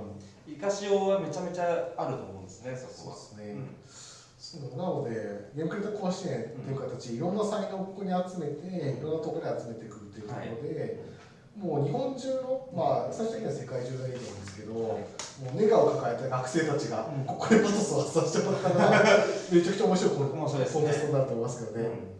なんかまあ他のコンテストではないような、うん。そういう尖ったコンテストになれば一番もいいっすね。それこそなんか大規模コンテストとかね、なんか綺麗な形のコンテストにいいなんか評価されなかったはい。人たちが集まって、その尖りすぎてたりはいはい。する作品が多いと思うんですよ。はいで評価され一般的に評価されない作品をどんどんここに持ってきて、はいえーいやこの尖りめちゃくちゃあるやんみたいなうん。話が生まれてくるとゲームデータ甲子園やってる意味があるのかな。そうですね、うん、でそういうこと作品たちをどんどん表に出していきたいなっていうのは僕はたちは思ってますね、そうですね。ゲームクリエイターズギルド的にもやっぱりたくさん尖った人コレクションをしたい。です尖った人というかなんかいろんなコンプレックスを抱えてる人たちを含めてすげえクリエイターいろんなクリエイターがい。ろんな活躍の仕方をしてるそうですね。ってと面白いですよね。均一じゃ面白くないですよエンタメは、うん、そう、うん、そうなっちゃうとエンタメ業界自体ゲームの業界自体が面白くなくなるんで、うん。なんかみんなハーバード卒みたいな。ハーバード卒の物理学者がみんな作ってますみ面たいな。白くないですデジタルで計算したらこうやって面白いってなってますね。もっともうそんな時間なんですね。あ。ちょっとディレクターからそろそろ締めてくださいい出ましたけど。はい。実はこうエキスポについてなんか半分ぐらいしか語れてない。半分も語ったからうんなんかそうですね。まだまだ結構話としてはたくさんあるし、う実際そうですねもっと作品個別の話もしたかったですけどね、んはい。そうですね、はい。あとは配信自体も結構これは VTuber さんがいてリアルがいて、はい。えーでうわー。6時間長丁場をどういうふうに配信するか、はもう説得美とかも結構たくさん話があるんですけどね。大いに揉めためちゃくちゃ揉めた話があるんで、いえぐい話があるので、はい、そうですね、はい。たくさんまだまだマル秘裏話とかもあるのではい。ちょっとあの毎週ゲームクリエイターズギルドはい。ラジオ会議室は毎週やっていこうと思ってますので、はい。逆にも毎週できるようにゆるゆるとやってはいるので、はい。ぜひちょっと見ていただく方生で見ていただく方だったり、アーカイブ見ていただく方は、はい。まあ、次回も楽しみにしていただければっていうところなのそうですね。あとはぜひどんどんコメント入れて、はい。ちゃちゃ入れてもらえれば。リアルタイムで返していきますのそうですね。はい。はい、なんか今回みたいにこう思ってんだよねみたいな話だったり、うん。そういった普通のあの話でもいいしなんかもっとこうしたら面白いんじゃないみたいなネタでもいいし、うん。まあ、自由な場としてそうですよね。みんなで会議室、うん。まあ、運営だけじゃなくてうん。参加してくれてる人とか全然関係ない人とか通りすない人とかも含めて、一緒に会議できたら面白いねっていうのであのラジオ会議室っていうふうにしてるので、はい。ぜひ皆さん自由にご参加をって感じですね。ね。はい。どんどんコメントしてもらえれば。そうですね、はい。行かれたコメントもお待ちしてるので。あ あとはあの、うんちょっと宣伝なんですけど僕ら二うん。人ツイッター作ってますんで、あ本当だ。はい。確かに。ちょっとツイッターとかも概要欄に書いてもよかったじゃん はい。またツイッターにまた次回の時も見られるとか投げ込みますので、はい。はい、ああとゲームクリエイターズギルドの活ここの活動を軽くはい。話をしておいたらいいんじゃないですかね。はいはいはいはい。今後はですねいろいろと説明会とかもやっていきますし、あとあの就活に就職に役立つ、はい。イベントとかもやっていきます。えっ、と直近だとあれですねあの1月21日19時からは、うん。あゲームクリエイターヒストリアって言ってこれはまあ学生さんだけじゃなくはいはいのはい。クリエイターの方も含めて皆さんにとって参考になるというかはい。ああの元プレイステーションジャパンスタジオの,、うあのバイスプレゼント代表をやってた方の金田さんっていうクリエイターさんもう大先輩ですね。大レジェンドの方、うん。はいはいはあにあのお話を聞く。いうんうん。うーゲームクリエイターヒヒストリアっていうイベントもやってこちらもクリエイターヒストリアですね。こちらは無料のイベントではい。誰でも参加できるので、えーじゃあそういうふうに上り詰めて今田畑さんっていう会社ではいはい。取締役やってたりするんですけど、うそういった上り詰めた方が、あどういうふうにその学生の時からうん。クリエイターになって成長していって、はい。どんな壁にぶち当たって今の道に至るかっていうところの話をストーリーを聞いていこうっていう話なので、はいはい。多分クリエイターになりたい方だったら今クリエイターやってる方のめちゃくちゃ参考になると思うんですよね。はいはいはいそういったあのイベントもぜひ仕込んでますので、これは21日と21 19時オンライン上ですね。はい。こちらもお楽しみっていう感じです。こちらはゲームクリエイターズギルドの,、うん。あのツイッターだったり、はい。甲子園のツイッターだったり、ん。あの僕のツイッターだったりとかね、あとは楽屋でまったりっていうブログとかにも公開されてるので、うんぜひそこから参加申し込みしてもらえばっていうふうに思います。はい。ね、結構桐田さんもちょうどプレイステーションが立ち上がった時期にえソニーさんに入って、コナミさんからソニーさんに入ったんですね。でそこでプレイステーション立ち上げのどうん。ゲームやろうぜっていうプロジェクトが当時あって、はいはい。はいそれっていうのは素人のはい。素人というかアマチュアの作品からうん。プロのあの実際プレイステーションを出す。はいはいはっていうのをプロデュースしていこうっていうなるほど。プロジェクトでいはいはい。そういったあの裏話じゃないですけど、はいはいはいおじゃあどんな感じだったんですか？みたいな話も聞けたりすると思うので、めちゃくちゃ刺激的なのでぜひお楽しみって感じですね、はい。あとは直近のイベントだと？イベントだとあ UX のやつがありますよね。20 18か。1月の18日ですかね、これもこれは就職のしえっと UX の話ですね。就活戦略2021か。はい。えーそうですねあの就職就活何が必要なのかとか自己 PR って何が必要なのかっていうのを、まあ、その UX のあの武器にしている会社さんと一緒にあのイベントを開催しております、これも結構あのタイトルが硬いんですけど、うん。結構尖ったイベントだと思っていて、はい UX ってまあ普通にあのユーザーエクスペリエンス、うん。ユーザー体感を考える話なんですけど、これって実は就活とかうん。キャリアとかにも活かせるんじゃないっていうはいはいはい話で自分のクリエイターとしての UX っていうのを設計してこいよっていうふうな話なので、うん。まあ、これも学生さんももちろん学生さんじゃなくて実際に働いてる方とかもめちゃくちゃ参考になる話だし、面白い話だと思うのではい、これも興味があったらぜひサイトから申し込みしてそうですね。ですね。18日の19時半からはい、ですね。あとは来週直近だと来週の水曜ですかね。来来週の水曜日はいはいははい F4 侍さん。はいあ F4 侍さんの説明会に説明会もただの説明会をやるっていう形じゃなくて、えーこうやって僕がヤフオ侍さんの,、あの方にお話を聞いて、はい。どんな会社なんですかみたいな、うん。どんなことやってるんですかみたいなちょっと普段は聞けないようなトークも含めて、はい。えー直撃して聞いていこうっていうふうなイベント、うお説明会なので、まあ、はいそこからエントリーとかもできるんですけど、はい。こちらも13日の17時ですね。そうですね。はい。なので直近では盛りだくさんなので、はい。ぜひなんか興味があるものがあれば参加してもらえるという感じです。ね。はい、はい。直近だとそんな感じかな？それぐらいですかね。はまあ、今後もあの GCG はあのイベントを盛りだくさんで開催していきますので、そうですはい、い。あ、多分ゲームクレーター相談室も近日公開ですよね。じゃあ、はい、今編集ちょうど爆裂編集中なのではい、楽しみにしておいてください。次が VTuber とのコラボ会なので、はい、リンコさんとゆずはさん、うん。まずはリンコさんとのやつかな。うん、はい、楽しみにしていてください。はい、はい、ちょっとオーバーしちゃったけど、そんな感じで、はい、ゲームクリエイターズギルドラジオ会議室、はい、会議室ラジオ。はい、ラジオ会議室、ラジオ会議室。ラジオ会議室、のシャープ1以上となります。はい、はい、ご視聴いただきありがとうごありがとうございまざいまし。したた。アディオス。これもなんかなってる。あ、なってる。やってる。やってるえもうやってる始まってる始めちゃっていいの？音入ってる始めちゃっていいのかね。始めちゃっていいんだ。ちょまだ僕がね YouTube にたどり着けてないんだよね。データですかみんな。始まって始まってる。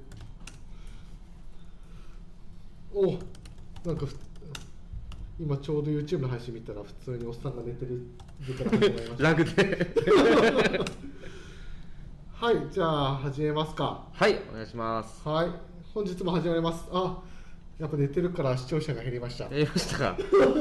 減りましたか？貴重な視聴者があ人減ってきましたね。あなるほどですねこれはこれこのちゃんとやろう。やりましょうやりましょうはい。本日もゲームクリエイターズギルドのラジオ放送室はい第2回目やっていきましょうか。やってみましょはい。ちょっとう2回目なんですよね2回目ですよ。うん2回目なので気合い入れてやっていきましょうかね。やっていきましょうはい。このあの視聴者数がゼロからうんマイナスになるまでややり続けましょう。マイナス見たいですねうん、もうみんながもう嫌だってもうやめてくれってマイナスに振り切れるまで続けていきますよはいはい今日もゲームクリエイターズギルドラジオ放送室まあちょっと次回くらいから徐々にクリエイターのゲストとかもどんどん呼んでいきたいなとは思ってはいるんですけどはいお今週もまたあのゲームクリエイターゲームクリエイターズギルド主催の宮田とはいえっ、とゲームクリエイターズギルドのまこっちんですねの2人でやっていってやっていこうと思っておりますはいはい。そうですね。まあ、もうゲームクリエイターズギルド、ラジオ放送室ゆるっと、まあい、いろんな、これそもそもどんな内容でしたっけって話をはいはいはいした方がいいですね。そうですねはい。えっとまああれですね。あの私たちの、えっと、ゲームクリエイターズギルドの、まあ普段やってるようなミーティングはい。を、まあ、垂れ流しで隠し撮りみたいな感じで、はい。あの生放送をしてそれをあのどんな感じで私たちがやってるかっていうのを、まあ、見ていただければ聞いていただければって感じでやっていきます。でまあ次のあー番組であったりとか、企うん。画のネタをまあ視聴者の方とかと一緒に、うん。あのくなんか作っていければなって感じで、えーゆるりと聞いてもらえればって感じですね。そうですね。なので今後はいろんな業界の方とか学生とかも呼んで、うん、えーなので、で、視聴者さんが多分10万人ぐらい見ていて、そうですねみんなで一緒にゲームクリエイターズギルド、どうやってゲームクリエイターがはい生涯元気でいけるのかっていうところの話を、そうですねどういったことをやるかをみんなで話し合って決めていければなっていうふうに思っています。はいはい。まあそうですね。10年後に徐々に1日1人ずつファンを増やしていきましょそうですね。あの1回目より今視聴者数少ないんですが、そうですね。う。もうそういうもんですよ。そういうもんですか？もうどんどんどんどん減っていくもんです、これは。なるほど。毎週見れる屈強な選手はなかなかいないので、なるほど。毎週見てるよっていうのをあの来月ぐらいはい。聞いて4回連続聞いてますっていう人にははいはい。もう全然なんかお食べとか。そうですね、はいなので、まあ逆に生、アーカイブで全然聞いてもらってもいいと思うので、まあ作業しながら、いうろいろ聞いてもらえばって感じで、うん。逆に生で聞いてると、うん問題発言とかも出てくるかもしれないので、そうですね。ちょっとコンプラが。はい、それをキャプチャして脅してもらうもよし、そうですね。楽しんでもらうもよしで、はい、はい。ゆるりと楽しんでいきましょう。はい。はい。前回はあれですよね、もう本当ゲームクリエイターズギルドエキスポの話っていうのをそうですね結構フォーカスしてお話しさせていただいた感じですね、うんまあ多分もう参加された方とかももう年末挟んでるので、はいはい。遠い昔のことだなっていうふうにはいはいはい。思ってる方も、まあ、我々もね結構だいぶ昔のことだなみたいな 怒涛の日々で感じていますけど。うん。まだでも1か月経ってないですよね。立ってない立経ってないまだまだ鮮度は高いものですよ、うん。でちょうど今ねあのゲームクリエイターズギルドエキスポ甲子園で、はいはい。えー出ていただいて、ではいはい。それこそ賞を取っていただいた方とかにもそうですね。順次インタビューとか、はいはいはい。ろんな動きとかをやってるところですね。なのでまだまだ熱量高く盛り上げていければなっていう感じですね、はいでちょはい。まだまだ続いていますよ全然。はい。で今ちょうどあのまあ多分賞を取った方々お待たせしてると思うんですけど、はいはいはい。賞状とかもあ全然今もピッチですバチバチに今用意してますのはい。で、でやっぱコロナのタイミングではい。あのし何々賞の何々さんっていうのはいはい。を書いていただけるちょっはい。とおじさんを探し中で、そこに時間かかってしまってるのですみませんお待たせしているはい方々はすみませんが。大変申し訳はないです、ちょっと筆の達筆のおじさんも見つかり次第そうですね。お届けできる。あの順次発送してきますんで。はい。はい。で逆にちょっとまだ届いてないんだけど急いでほしいんだけどって方は、うん。あぜひお声掛けいただければ。はい。と思います。はい、そうっすね。もうでもだいぶ懐かしい話になってきてますけど、うん。まだまだでも話し足りないところもたくさんあるんですよね。そうですね。前回作品のこととかあんま触れれてないですからね。プロレスの話とかした記憶そうですね。関係ない話が多かったから、はい。はい、皆さんあのあれですよね。楽屋でまったりっていうゲームクリエイターズギルドのオウンドメディアとか見ていただいてますかねそこに結構受賞作品とかうん。いろいろ掲載してたりするので、はいはい。えーぜひそこを見ていただければ。お早速熱狂的ファンがはい。来ていらっしゃいますね、はいはいはい。こんばんはっていいところ。あこんばんは。えーっとそうですね。これあの、はい。この人僕知ってるんですよね。はい。僕の知り合いです、ね、あ中の人あお知り合いですか？僕の知り合いですね。熱狂的知り合いですね。熱狂的知り合いです、ね、はい、とゲームクリエイターズギルドのはい。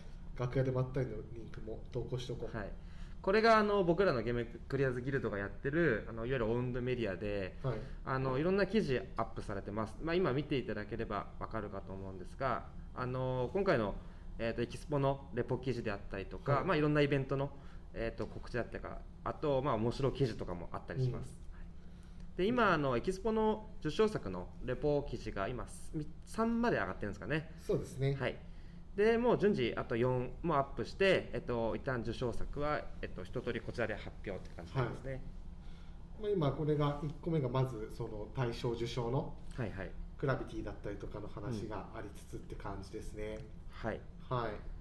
そう総合大賞の記事から、まあ、ちょっとリンク貼ってみたんですけどおまあそうっすね。結構激戦区だったって話は前回しましたっけ？そうですね。ちょっとはしたかもしれないですね、はい。まあやっぱり票数がねめちゃくちゃ割れましたからね。そうですね。やっぱやそうあの当日発表当日の方も、あの締めの言葉で言わせてもらったんですけど、はいはい。めちゃくちゃやっぱ票が最総合大賞の票が審査員の中でも割れて、それがなんか決め手にかけるっていう形ではなく、うん。やっぱクオリティ高い作品がすごく多かったので、そうですね。えーみんなこれもこうつけたいこれもいいねっていう話ではいはい。かなり割れた感じですね。うん。そうですね。なのでもうそのホームページあのメディアの方にも書いてあるんですけど、はい。総合賞の1位から3位までで めちゃくちゃ作品がたくさん でこれでもぜひ見てほしいんですけど、うん。どの作品もあ確かにこれは面白そうだなっていうふうなね。作品ばかりなので、うん。納得のランキングかなっていうふうに、まあ、もちろんこのランキング入ってる作品でも面白い作品めちゃくちゃたくさんあるので、うん。えーランキング入ってないからといってって感じなんですけど、うん。このランキング入ってる作品はどれも間違いない作品かなと思ってて。そうですね、まあ、どれもあの、まあ、動画今リンク多分これあの書かれまったりの記事にはい。貼ってると思うんですけど、はい。まあ、これバッと見ただけであやりたいなって多分多分思うはずですね、これは。もう、はいはいはい。間違いないと思いますこれは。はいはいはいうん。はい。はい、お 不正図ガリさん今日も来ていただきたいじゃないですか。ありがとうございます、ははい。い、いや話題に話題に出すのはこれはもう来年頑張りましょう。これも来年やる,、うん。やるしかないっす。よ、うん。うんやっぱりあの前回多分あのあのコンプレックスとかがこのバネになるって話多分したと思うんで、まあ、まさにこういうところだと思うんですよね。うんあ翔平平さん 翔平平さんこんばんは。どの作品もクオリティ高かったですね。まあそうですね。うんありがとうございます。翔平平さん多分なんか知ってる人の気知ってる人がすね怪しいですねこれは怪しいユーザーですよ 確かに。はい、はいそうですね、いやナンバーワン総合大賞でも最終的に取ったのがクラビティ。そうですね。けどこれはまあ、総合大賞でも票も多かったですし、うん。逆に総合大賞以外の審査員票とかでスカウト票、はいはい。スカウト会社票とかでもうん。結構票が入ってて、はいはいはい。でじゃあまあ実際プレイしてもやっぱり作品の質が高かったですね、うん。面白かった。これはすごいあの普通にソフトとして欲しいですね、うん。結構審査員コメントも、まあ、メディアの方にも載ってるんですけど、はいはい結構作品紹介動画ですごく興味が惹かれ実際にプレイした感覚もよく、うん。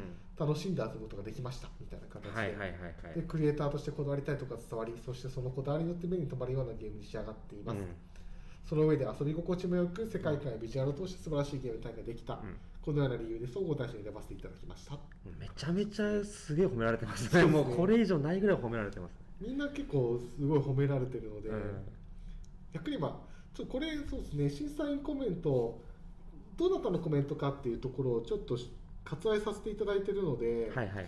えーそこがないんですけど結構やっぱり審査員ごとにコメントもすごく全然違っていて そうですね。ライターの方のコメントとかすごく、うコメントだけでもしびれるみたいな。感じもありましたね、僕好きなめちゃくちゃ審査員コメントで好きなやつが、はい総合賞2位のラビーナビーの大冒険のところで、はいはいはい。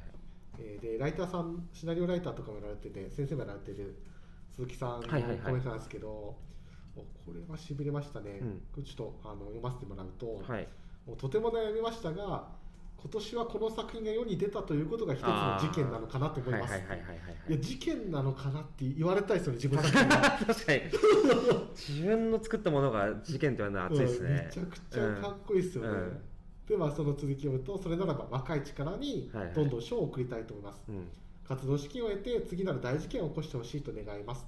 はいはいはい。完成度の高さ、技術力、遊びの発展させ方、プレゼンテーションの質、ワクワクさせる世界観、どれをとっても総合的に良いです。はいはい。っていう話で、いや、これは僕、いろんなコメントを見させていただきましたけど、はいはいうん。もうどのコメントもいいんですけど、このコメントは、僕もこのコメント欲しいと 言われてえなって。そうですね、うん。うんこの作品が生まれたことが事件ですねみたいな。いいやー言われたいですね確かに。そうっすね。ん。や甲子園、うんゲームクリエイターズ甲子園がうん生まれたことが事件ですねっていうふうに言われたいですね。言われたいですね。言われたいですね。ちょっと世界を変える、チェンジ・ザ・ワールドみたいな感じで、そうそれはね、はい。皆さんやっぱりクリエイターとして妙利に尽きると思うんで、はいいや、うん、ちょっと、フセズガレイさんもへこんでる場合じゃないですよ。う んここはそこ目指して頑張ってもらえればとそうですね思うので、いや、いいうんですね。うん、なんか、総合大賞で受賞した中で気になった作品とかあります？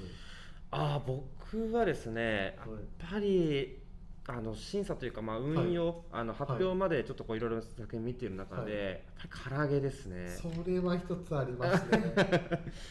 唐揚げはですね、やっぱり自分のまあ個人的にやっぱりこのモモチーフまあ唐揚げっていうのはあるんですが、はあのやっぱりこの横スクロールで,、で顔が唐揚げ、はい。でまあい他はもうなんか、えっといわゆるなんかロックマンライクな感じはい。の横スクロールではい。やっていくんですが、やっぱりこの唐揚げをと頭の唐揚げ飛ばして戦うっていうのははい。このなんですかね、はい。常人の発想ではないっていうか どうやったらもう夢に出たとしか思えないですね こういう発想は。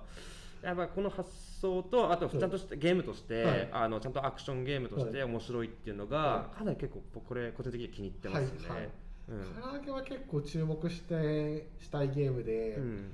えー結構やっぱりあのすごくあの評価したいなっていうところがやっぱり、ん今回ゲームクリエイターズギルドそのゲームクリエイター甲子園はいはい自体が成長型コンテストって言ってたじゃなはいいですか。はいはいはい。でじゃあ他のコンテストとどう違うのっていうところなんですけど、うんはい。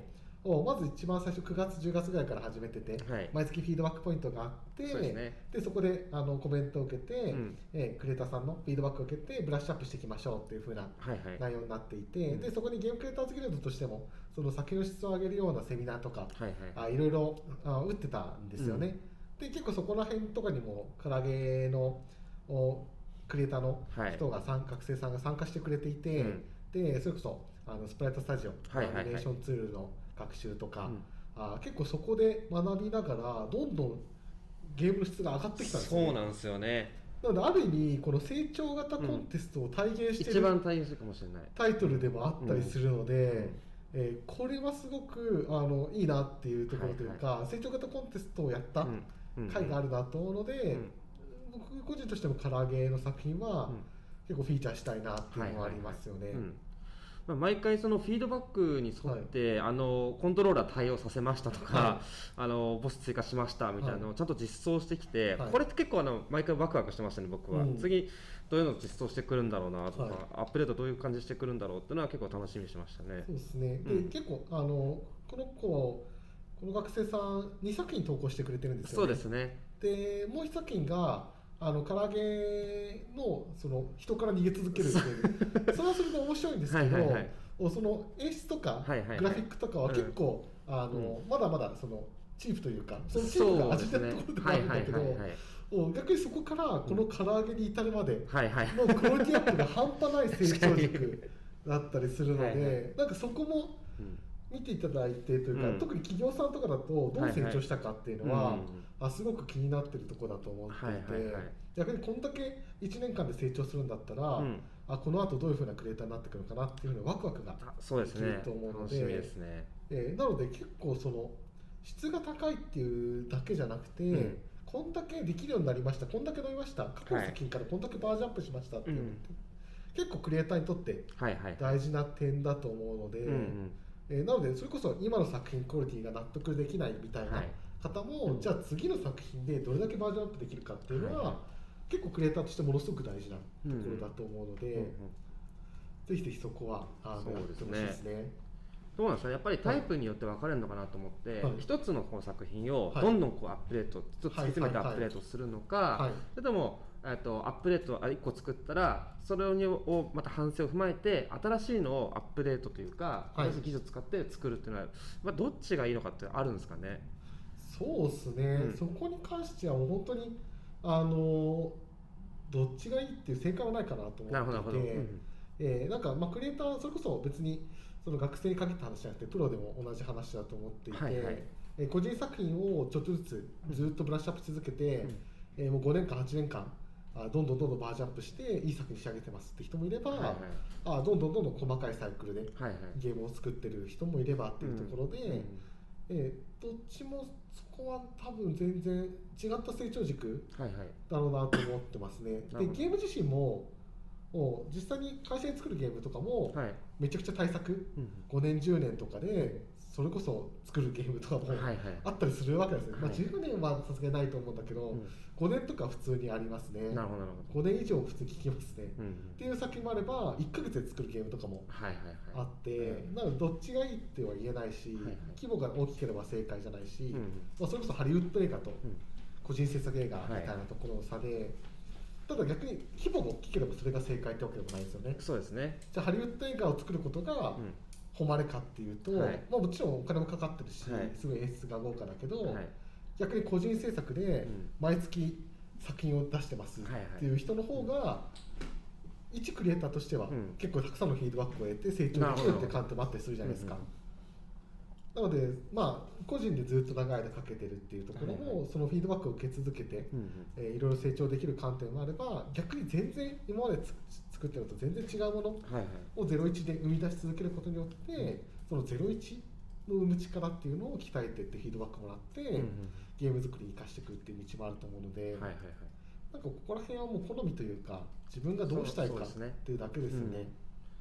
うんそうですね。なんか自分のこのどうやったら成長できるんだろうっては、はい。多分そういうのを続けてるとなんかコツみたいなのがつかめてくる気がして、うん。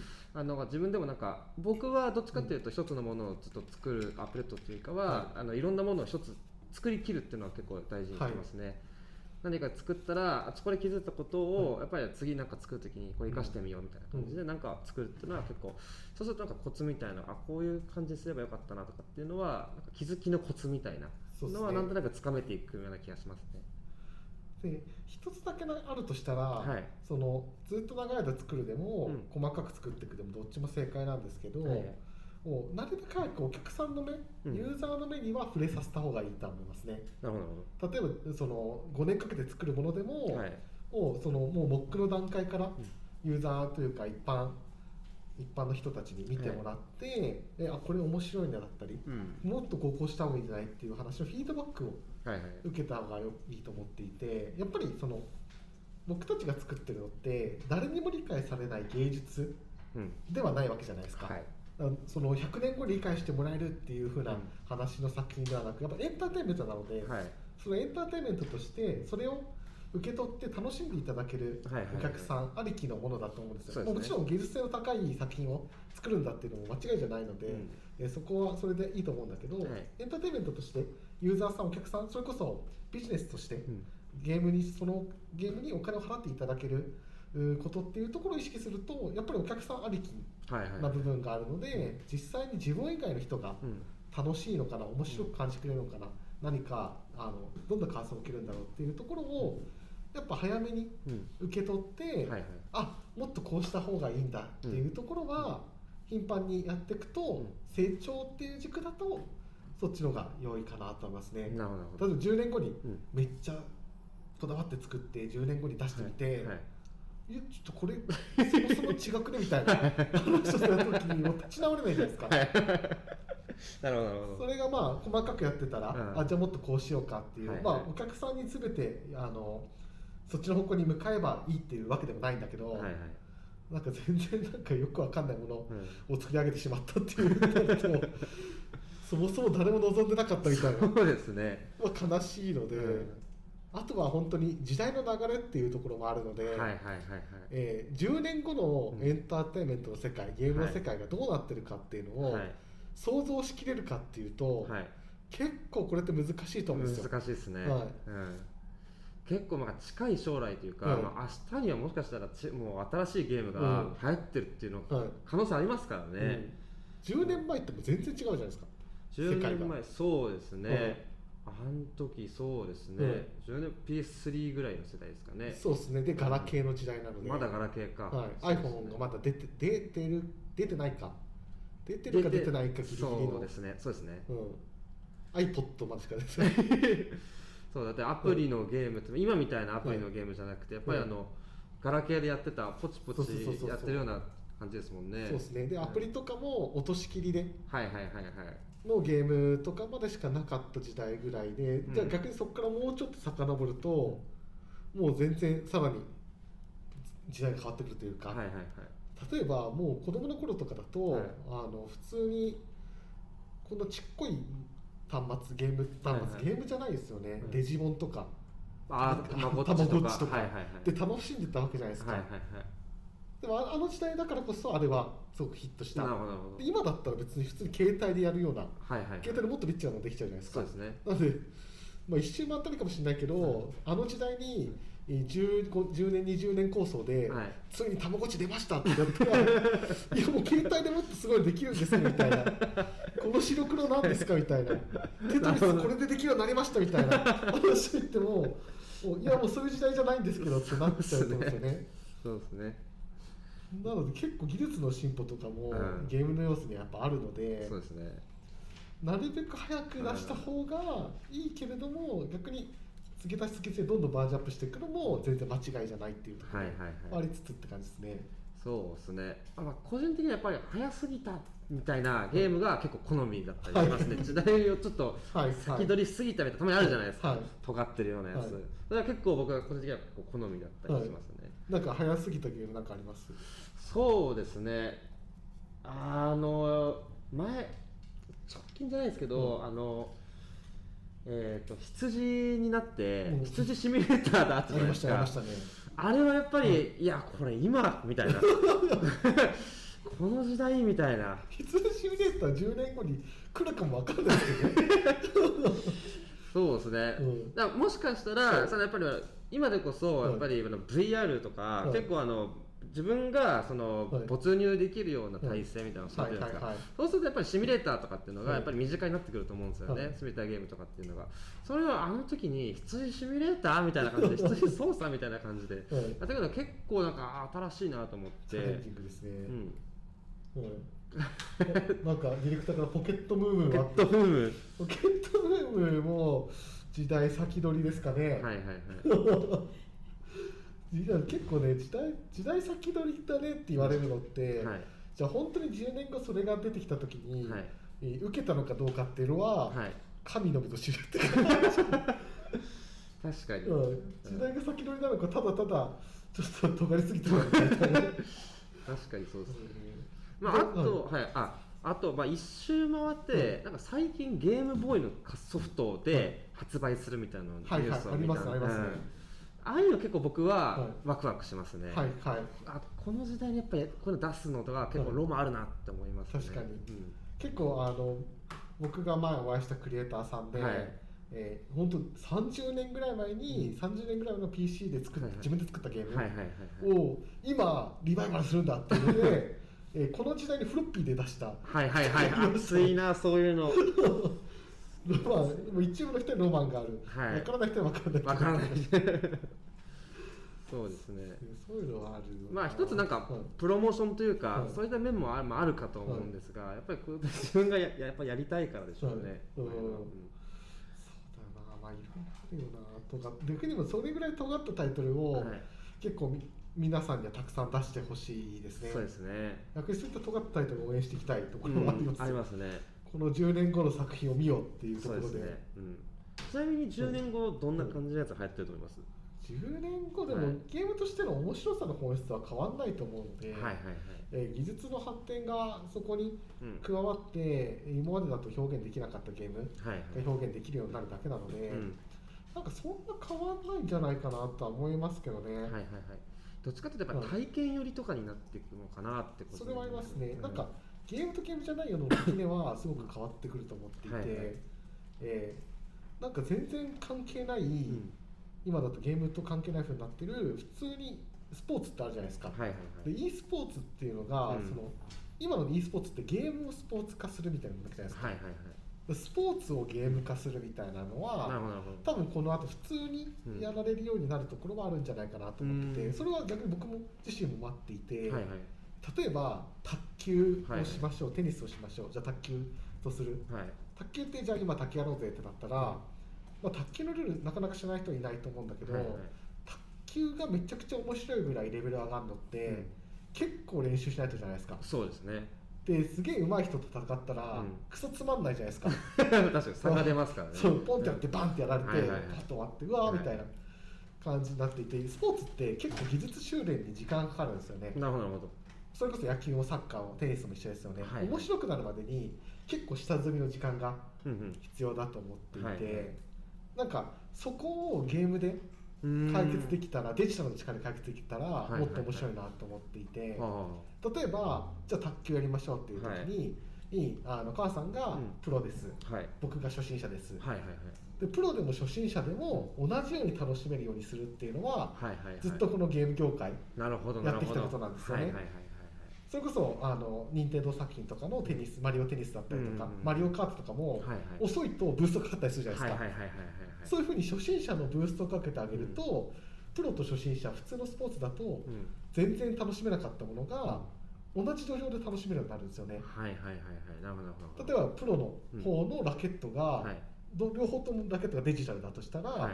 初心者のラケットがめっちゃでかくなるとか、はいはいはいはいはい。プロのラケットだけすげえちっちゃいお玉ですみたいな はい話しゃもじですみたいなのって、えいくらでもゲーム性つけられるじゃないですか、うん。でデジタルなんで初心者が打った球はい。が2倍速になるだったりとか、はいはいはい。あとはちょっともう転がりそうなやつとかも、もうなんか必殺技とかではい。カバーできたりとか、なるほど。いろんなデジタルのゲームを寄せられるんですよね。それがじゃあそのテニスとかサッカーとかでも全部できると思っていて、えーデジタルのサッカーはい。でスポーツだとしたらその VR 空間なりなんはい。いろいろあると思うんだけど、をじゃあめちゃくちゃ自分がうん。世界一速くなったら、はい。そのそれでサッカーやってみたくないですか？あーめちゃめちゃわかりますそれは。あわかりますね。自分が空飛べるようになった状態ではい。サッカーやってみたいですよね、やりたいですね。自分がマイケル・ジョーダンになった形で バスケやってみたいですよね、はいはいはい。でみんながマイケル・ジョーダンはい。はいのスキル運動能力を持った状態で、はい。スリーオンスリーやったら、はい。どんなスポーツになるんだろうって今の遊びと全然変わるじゃないですか、はいはいはい。だからそういった文脈は全然あるんだろうなと思ってますはいはいねそういうスポーツスポーツをゲーム化するっていうところは、うん。今だとちょっとまだうん。多分 VR とかだったりゲームとかであっても、はい。なんかゲームじゃないですか。はいはいはいもうちょっとスポーツに本当近いようになって体験にはいはい。体を動かすことになるとなるほどな、面白いと思いますね、まあ、結構あのよく、はい。さっきの卓球の話で言ったらなんか、はい。あテレビでありますもんね、はい。あのプロと戦って、はいはいは それで本当にはい。物理的なラケットがめちゃめちゃ大きいラケットを使ったりとか、はいそうそうあれをゲームの中で、はい。例えばこうか自分で変えられはい。てとか、それでたあの実際にデジタル上で戦うっていうような感じですよね、はいはい。そういうのはすごいあると思ってて、あとはそれこそインターネットで結構実際にラグビーとかを広めることをやってた人とかがゲームですごくびっくりしたことで、ラグビー行って休日にうん。みんなが集まってグラウンド整備して、はい。道具たくさん持ってって、うん。やっとスタートで始まるわけじゃないですか。でそれこそ試合展開になったらめちゃくちゃ楽しめなかったり、はいはい。あいやもうしま素人だからうん。花形じゃなくてディはい。フェンスやってるよみたいな話とかもある中でゲームだとそれがみんなが主役にできるっていう話だったり、はいはい。あとはポチって押すだけで世界中の人と戦える。はいはい。5分で世界中の人とうん。遊べるってやっぱ画期的だったんですよね、なるほどなるほど。それってやっぱゲームならではのことなので、うんうん。そこの要素っていうのはもっともっといろんな文脈にはいはいはい。入っていくんだろうなとは思いますね、うんうん確かになオンラインは結構僕もうん。改めて思うとやっぱりオンラインで世界中の人と戦うなっていうのがやっぱりすごいなと思って、はい僕はやっぱり「デッド・バイ・デイライト」とかたまにこうやるときに、はいはい。やっぱりまあ外国の方とかとはあって、はい。まあ、これって多分それこそそれまで普通じゃなかったんだなって思うと、はい。これすげえなって思いますね。そうですよね、うん。それが当たり前になってる世界ですからね。そうですよね。10年後は全然それこそ5年前ん。でも、うん。いろんな女性とかう、ん若い学生とかが普通に「フォートナイト」とか ファーストパーソン系のシューティングはい。をやる時代が来るとは、うんゲーム業界の人たちも思ってなかったですよね、なるほどあれはコアニッチコアな、どはい。ああそれこそゲーム大好きな人たちしかやってくれないコンテンツだと思ってたのでで普通に女子高生とかが普通にガリガリやってたわけですから、今だと、うん。でそんな人頃打つようなゲームが、あんな一般化するなんて誰も思ってなかったの確かにでそうですね。あのやっぱり例えばえー FPS の「コール・オブ・デューティー」とか、あの僕大学生の頃とか、はい。結構流行ってましたけど、やっぱりなんでしょうゲーム好きゲーマーの、と言われるような人たちで集まって話したりとかうん。やってたイメージですね、はい。でなんかそれに興味ない人たちはやっぱりなんか、あとスマホゲームのパズルゲーとか、うん。そういうのをやってた記憶がありますね。それがやっぱりいつの間にか PUBG とかそうそうそうそうみたいな感じでそれが流行ってっていうのがで実況配信とかはい。も結構いろんな人たちが出てきてるじゃないですか、それは確かにすごいなと思いますね。そうなんですよね。全然ゲームやらない子とかが、うん。あ PUBG だけはやってるんですよねみたいな。いますね、うん PUBG だと簡単なんでみたいなうんマジっすかみたいな。なんか時間歪んでんじゃないですかみたいな、いますね、うん。ですよね、うん。あコメントに「風来の試練」最近来ましたねっていう 風来の試練はねもう名作中の名作ですよね、風来の試練は逆に、はい。これ系のタイトルはその10年後というか10年後も遊べる楽しめそうるですね。汎用性というかうん。なんかもう楽しさが一般化されてるゲームで、うん。逆にこれはこれでやっぱすごいと思うんですよね、うん。多分10年後やっても20年後やっても30年後やっても楽しいと思うんですよフライシネって。そうですね。はい。僕は結構トルネコ派でしたね。トルネコ？トルネコねチョコちょっと待っていやトルネコねやばかったんだよね。トルネコすごいのよ。本当に。いやそれはしても面白かったんだけど、はい。トルネコ最初やった時の衝撃がすごくて、はいはい。いやスーパーミコンだったんだけど、はいはいトルネコってその目的がどんどん深くに行くじゃないですか、はいはい。で一応その幸せな箱はい。を取って、陸上に戻れたら、はい。一応クリアなんだよね、はいはいはいでそこを目指してどんどん少しずつ強く武器とかを強くしてはい。掘り下げていくんだけど、はいはい。結構やっぱりランダム要素がすごい大きいわけじゃないですか。あそうですね。毎回ダンジョンが変わるので修行ダンジョン、うん。でなので前回と今回だともう全然状況が違って、はい。なので想像ができないんですよね。なるほどなるほなので幸せな箱までたどり着けるっていうのが、はい。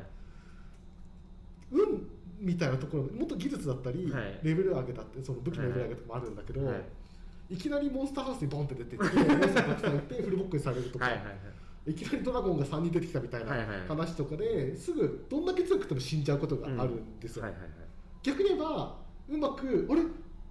この武器なのにどんどんいけちゃうわみたいな。ありますね。だったりめっちゃいけててめっちゃもう最強じゃんってなったのに、はい。腹が減って死ぬとか。なんで俺ここまではいなんでパンの足りなさで死ぬんだよみたいな話とかがすごいドラマがあって、はいはいなので幸せな箱までたどり着けるってもう小学生の自分にとってははい。もう奇跡だったんだよね、なるほど。なるほど中学生だったかな小学生の時に、でやっとた一回たどり着けた時に、はい。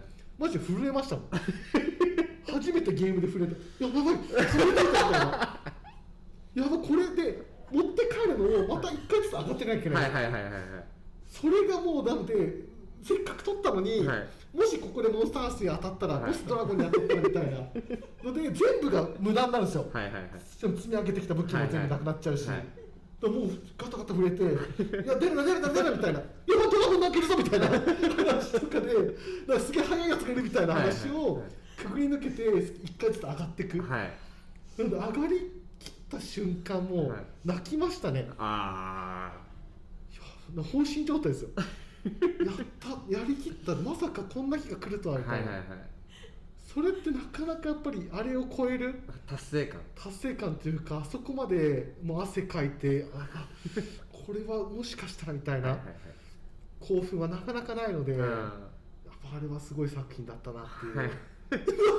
まあやっぱりだからゲームやっぱりうん。何とかこうこう死にながらうん。こうやっていくとだんだんこうコツがつかめていって、あこの攻撃のパターンはこうやって避けてみたいな感じで倒すみたいな感じだと思うんですけど、確かにトルネコとかチョコとかって、うん。不思議な男女のランダム性がめちゃめちゃ強いですからね。はい。そうなんですよ、うん。そう。だどんだけ修練度積んでも、うん。いやこれは無理でしょみたいな。うん。のがあったりするのでその面白さはすごいですね、うん。で実はねあれなんですよね「不思議のダンジョン系」って、はいえーあのうちの会社でもう9年前はいはい。ぐらいにガラケーの全然スマホとかじゃない時代に1回はいはい。作って出したんですよ、えー。携帯ゲームで「不思議のダンジョンを」を作れるっていう技術で、はい。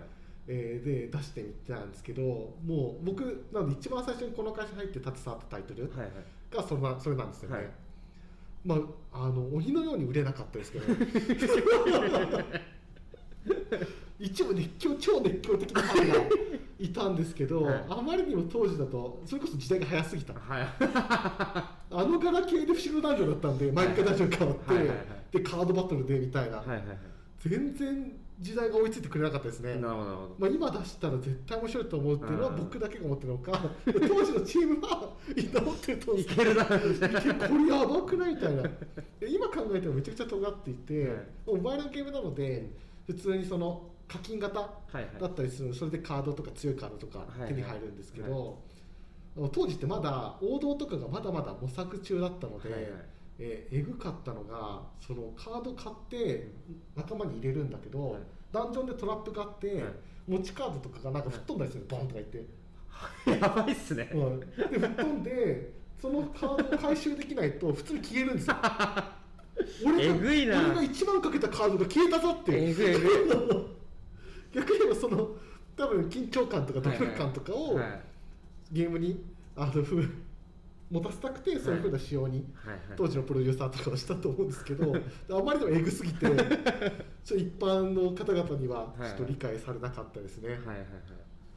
まあ、い今でもあの何回か使うと壊れる課金武器みたいなのがあると思うんですけど、ね。はいまあ、あの当時多分課金っていうこと自体があまり浸透してなかったっていうのもあってそ,、れでえぐいな消えるってていうのは。え課金したカードこんな簡単に消えていいんですかみたいな、スリルはあったけどあまりにもストイックすぎたので、はいはいはい。時代が早く、まあ、今やってもちょっと怒られそうな気がしますね。ちょっと。課金したカード消えましたっていう、そうですね。はい。はい。ありますね、まあ、皆さあ。んコメントが。そうやり直しが効かない緊張感そうなんですね、うんやり直しが効かない緊張感だからこそ楽しいところもあれば、うん。きついところもあって 結構あのファイアーエンブレムとかもそうですよね。あそうですね。死んじゃうと本当に死んじゃうじゃないですか、うん。なので今だとゲームモードも、うん。本当に死んじゃうゲームモードと死んでも大丈夫なモードとかが2つ用意されてますよね。はいはいはいはい。あそうなんだ。はい。なのでゴリゴリやりたい人はそっちのモードでやって、まあ、ライトな方は、あ死んでも大丈夫なモードにしてっていうところで、結構遊び方とか、はいはい。そういった感性とかもやっぱ時代によって全然変わってくるので、うんうんうん。なんかそんなハーツなのなんでやんなきゃいけないんですかみたいな のもあると思うんですよ。なるほどなるほど。そっか。まあ確かに一つに絞るっていう必要はないのかもしれないいろんな。ユーザーに向けけて作っていかなきゃ逆にいけないはいはい。時代になってきてるんだな、うん。特にコンシューマータイトル。はいはい。とかはそういったことも意識して作んなきゃいけないので、たくさんの人に愛されるゲームっていうのは、はい。逆にすごくハードル難易度とかはいろいろ上がってる時代でもあるかもしれないですね、はいはいそうそれこそコメント書いてもらったのに、うん。昔のゲームならではの楽しさですね、はいはい。みたいな。そうですね。昔のゲームだから許されたことも、うん。今だと多分許されない。ものもたくさんあると思うんですよ。そうですね。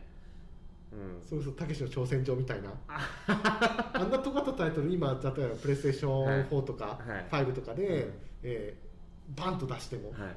で知ってるからいいじゃないですか。はいはいはい知らない人が、あれ例えば6000円とかのフルパッケージで買って、はい。えーあのゲーム性だったら、はい。マジでなんか暴動が起きますよね。まあ、あの当時のそのなんて言うんでしょうね、まああの取り取り扱ってるタイトルというか、はい。まあ、あのビートたけしさんっていうのが、まあその理不尽さを許し緩和してるというか 許してるところもありつつ、はい。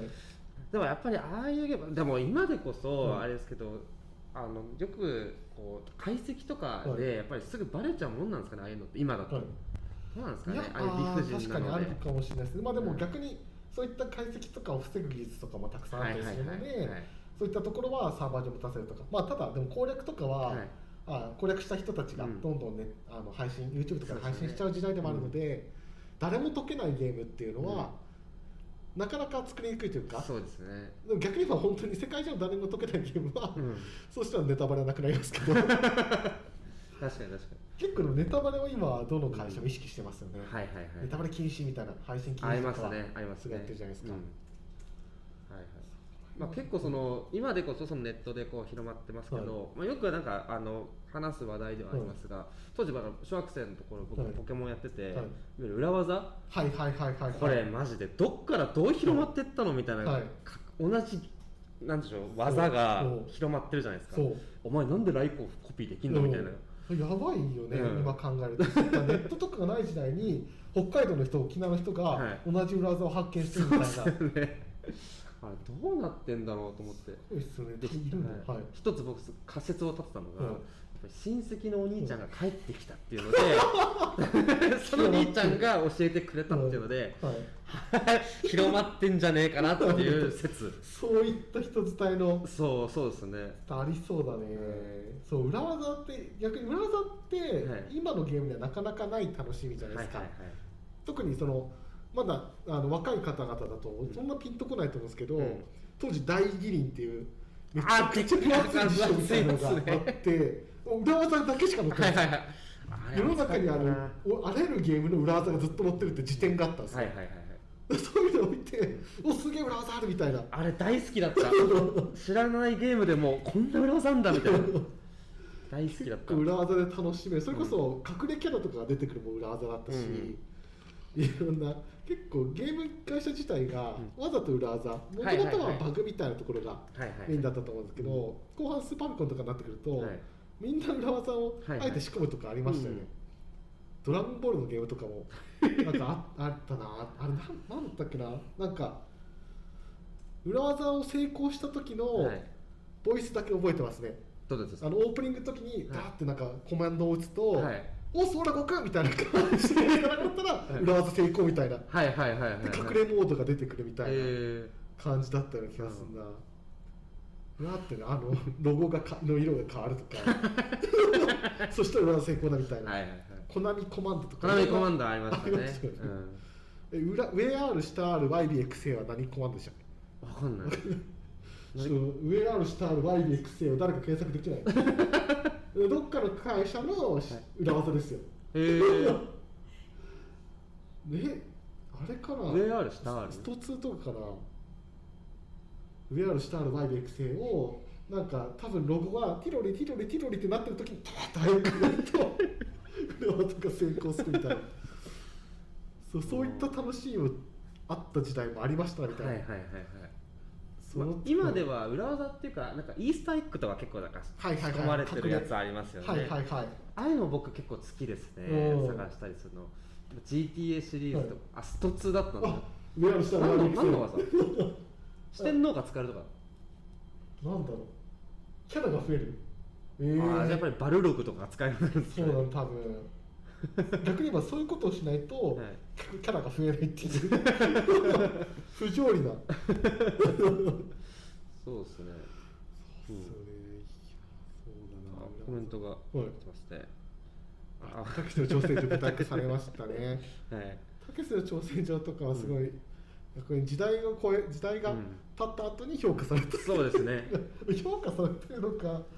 な尖ってますからね。はいはい、はい。あれはねやっぱりむしろどうやって攻略、自力で攻略したっているのかなって。いないでしょないですよね、うん。あの1時間待つとかあるじゃないですか、まあ、いいてか個人的には、はい当時ってはい。1時間待つとかそういうのって組み込めたんだってだから結構びっくりするんですね。確かに。タイマー機能みたいなのって入ってたんだって、まあ、多分結構技術力の推移なんかもしれないですけど1時間待機するって結構今と違って、はい。ちょっとしたことで止まっちゃったりするはいはい。こんなので、結構難易度高かったんですよね、はいはいたまたまデッコが取り掛かったりとかでピーって消えちゃう感じなので、はい。何もしなくても消えたりしまするもんね、ありますね、うわなんで？みたいな、うん、カセット型とかは結構,、まあ、結構不安でしたね、うん。いろいろ。今は全然時代が違うので環境はすごく整ってきたので、うん。逆にその中でのゲーム性っていうのはやっぱはい。いい時代の中で変わっていく感じですね、はいはい そうですね、トラップで従来コマンド打ち込む時期は自爆する。は いなるほどね。これどういうどういう狙いなんだろうなみたいな、まあからかってんのかな？うん。うん。結構ね謎の、謎のその裏技もたくさんあったありはいはいはいはい。ましたね、あ前なんかトバル2とかで裏技やると、はい。顔だけめちゃめちゃでかくなるとか。あやたら小さくなるとか。そうだから確かトバル2だったと思うんだよな。裏技でこそ楽しいゲームとかもありましたね。結構あるんですよね。その 3DO っていうはい松下パナソニックはいが作ってたハードがあるんですよ。はいはい。プレイステーション、はい。セガサターン、うん。PCFX、はい。そういうのも同じ時代にはい。3DO っていうタイトルが出て、はいはいはい。スト 2X とかがはいあのメインタイトルだったんですけど、はい。まあ、クソ売れなくてすぐ撤退しちゃったんですけど、それなくてって失礼ですね。なかなか大衆には理解されなくて 撤退してしまったんですけど、はい。僕 3D をあの一番最初に買った次世代入った 3D なんですよ。へプレイステーションも買わずサイヤさんも買わずに 3D をえはい。あのいや父ちゃんこれ買ってくれみたいな、はいはいはい。これやばいんだって。あー。3D でシューティングができるんだみたいな。で買ってもらったんですけど全然ソフトが出ずみたいなそこで J リーグのなんちゃらスタジアムっていうはいはい。ゲームがあったんですけど、はい。まあ、普通にやったらまあ普通のサッカーゲームで特に、はいはい。まあ、可もなく不可もなく、まはい。あ、楽しいかもなぐらいなんですけど、はいはい。裏技にする裏技を組み込むとめちゃくちゃ友達同士で対戦熱くなって、はいはい。えー結構いろんな裏技があって、はい。めちゃくちゃシュート力が強くなって、はいはいもう自軍からさあの蹴ればとりあえず入るみたいな、レーザーシュートみたいなそれで。もう全然ゲーム性違うのとりあえず取ったら食うてみてみたいな。ゲームになったりとかあとめっちゃ速くなるとか、はいはいあと一番面白かったのが、あボールが、はい。あ1分ごとに爆発するっていう裏技があって、はい。めちゃくちゃじゃん。なんえどどういうこと？それ。なんか普通にドリブルしてると、はい。ブブブブブってなってドーンって爆発して選手がわーって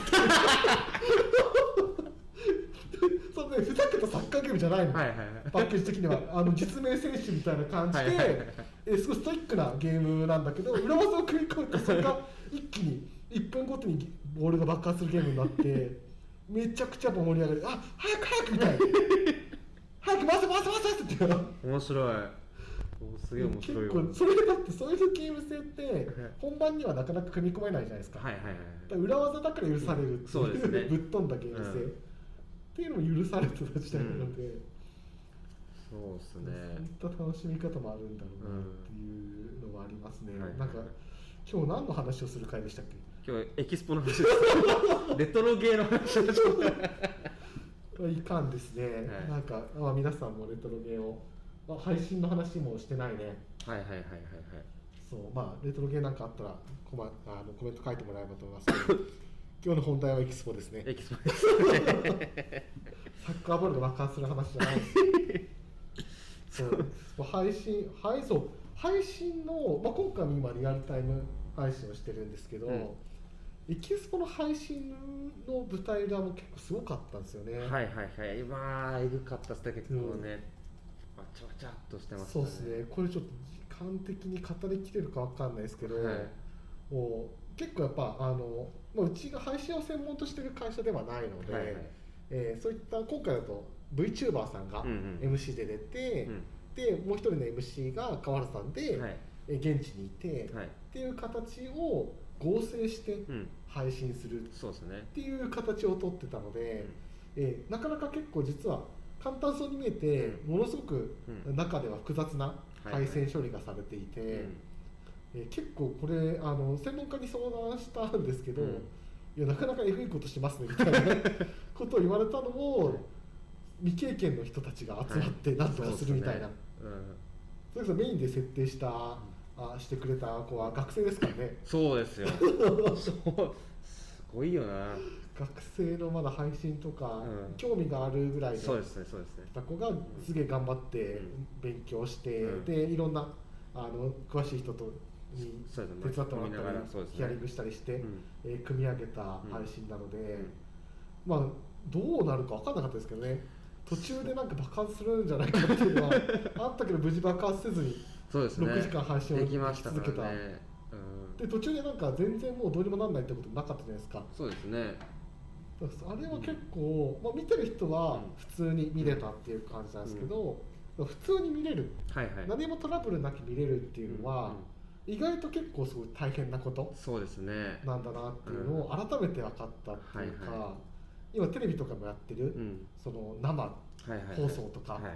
あとはまあ配信とかも含めて、はい。意外と普通に見れてることっていうのの裏舞台、はい。裏方っていうのは、はものすごいね相当技術力なんだなっていうね。あとピリピリする、はい。すごくストレス負荷がかかるうん。ことでやり遂げてるとこがあってそれってそれこそゲーム作りとかと全然変わんないなっていう、はいはいはい。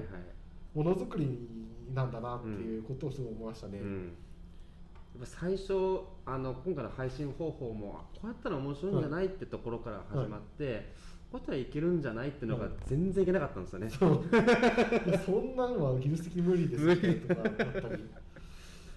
結構だすごい学びがあったし、うん。逆に言えば勉強していくはしていくほど、うん。まあ、ゲーム作りと一緒ですごい面白くなってくるというか、はいはいはい。あこういうこともあるんだうんみたいな、うん。じゃあこういうことしたらどうだろうみたいな、い。ろんな技術的なハードルだったり、うん。そこを超えるっていうところはうん。面白いなと思って、配信はなので今結構うん続けていきたいなって感じですね。はいはい。まああのあれを経てから、うんあの GCG としても結構イベントの配信とかはい。ややってるじゃないですか、はいあれもやっぱりエキスポを経てからレベルアップしたっすもんね、うん。基礎力アップというか、うん。クオリティがちょっと上がった配信をしてるんですね。多分ゲーム会社の中での、うん。その配信を専業としてない人たちの中では、結構レベル高いことができるチームになってきたのでね皆さんこんなイベントやりたいですとか、はい。オンラインイベントの相談はいつでもうん。学生さんでも企業さんでも、うん。いつでも相談いただければ一緒にやっていきましょうって感じですね。はいまあ、ここれは違いますよ。このラジオは違いますよ。ラジオはゆるゆるでやってますけどね。はいゆるゆるなんで。おコンテストなのにお祭り感覚で参加できるのすごいありがとうごいざいます。お素晴らしい。感覚ってれると嬉しいな。うんこれあこういう感想は嬉しいですね、うん。あれも前回にうん。そのプロート版の話はしたんだっけ？したか？プロット版？プロート版。あのゲームクリエイターズギルドエキスポのプロート版。なんどういう話でしたっけ？しましたっけ？してない。あのもともとの企画？今回オンラインイベントではい。結構発表ああしましたしましたしましした。た並んでってやつ。お祭り感覚にできてよかったですね。エンターテインメントにできてよかったですよ、そうそうそう、うん。卒業授業式みたいな感じのイメージだったの。をイベントをうん予定してたけど、だからちゃんとお祭りみたいっていうふうに言われるのはすげえ嬉しいですね。そうですね、うん。参加して楽しくするにはどうしたらいいんだろうっていう、うん逆に言えばそこを考えなければ、はい。やり方なんて楽な方たくさんあったんですよね、うん。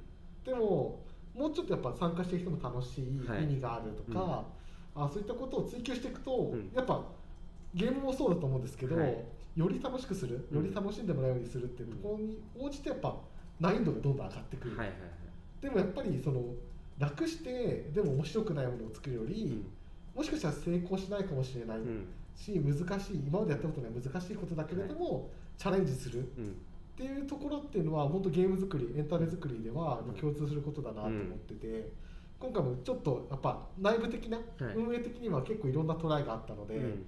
えー実際うまくいって、まあ、こういうふうにあのうん。前向きというかポジティブなコメントもいただけると、まあ、いやトライしてよかったなって感じですよね。思いますね、はい。やればできるっていう。そうですね。やればできるぞ。